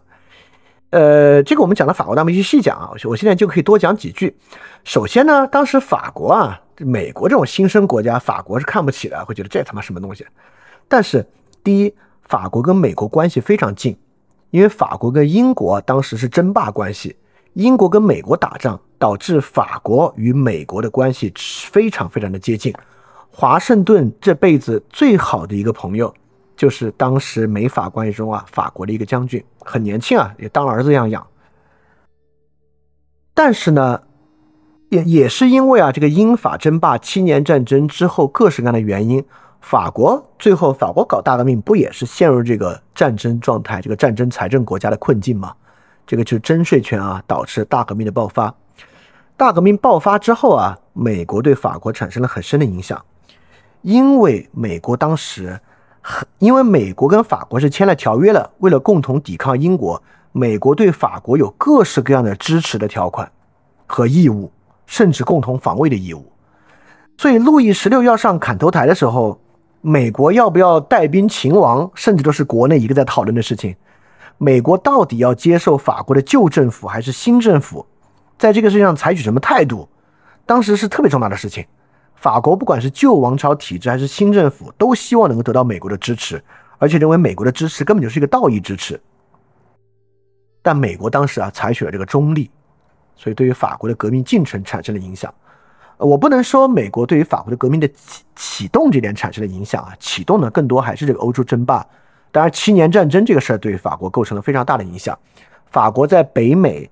打打败给英国，对于当时还没有形成联邦的北美十三州之间，当然有很大的关系。很多仗是法国人在打，等等等等的，这些其实都构成了影响的啊。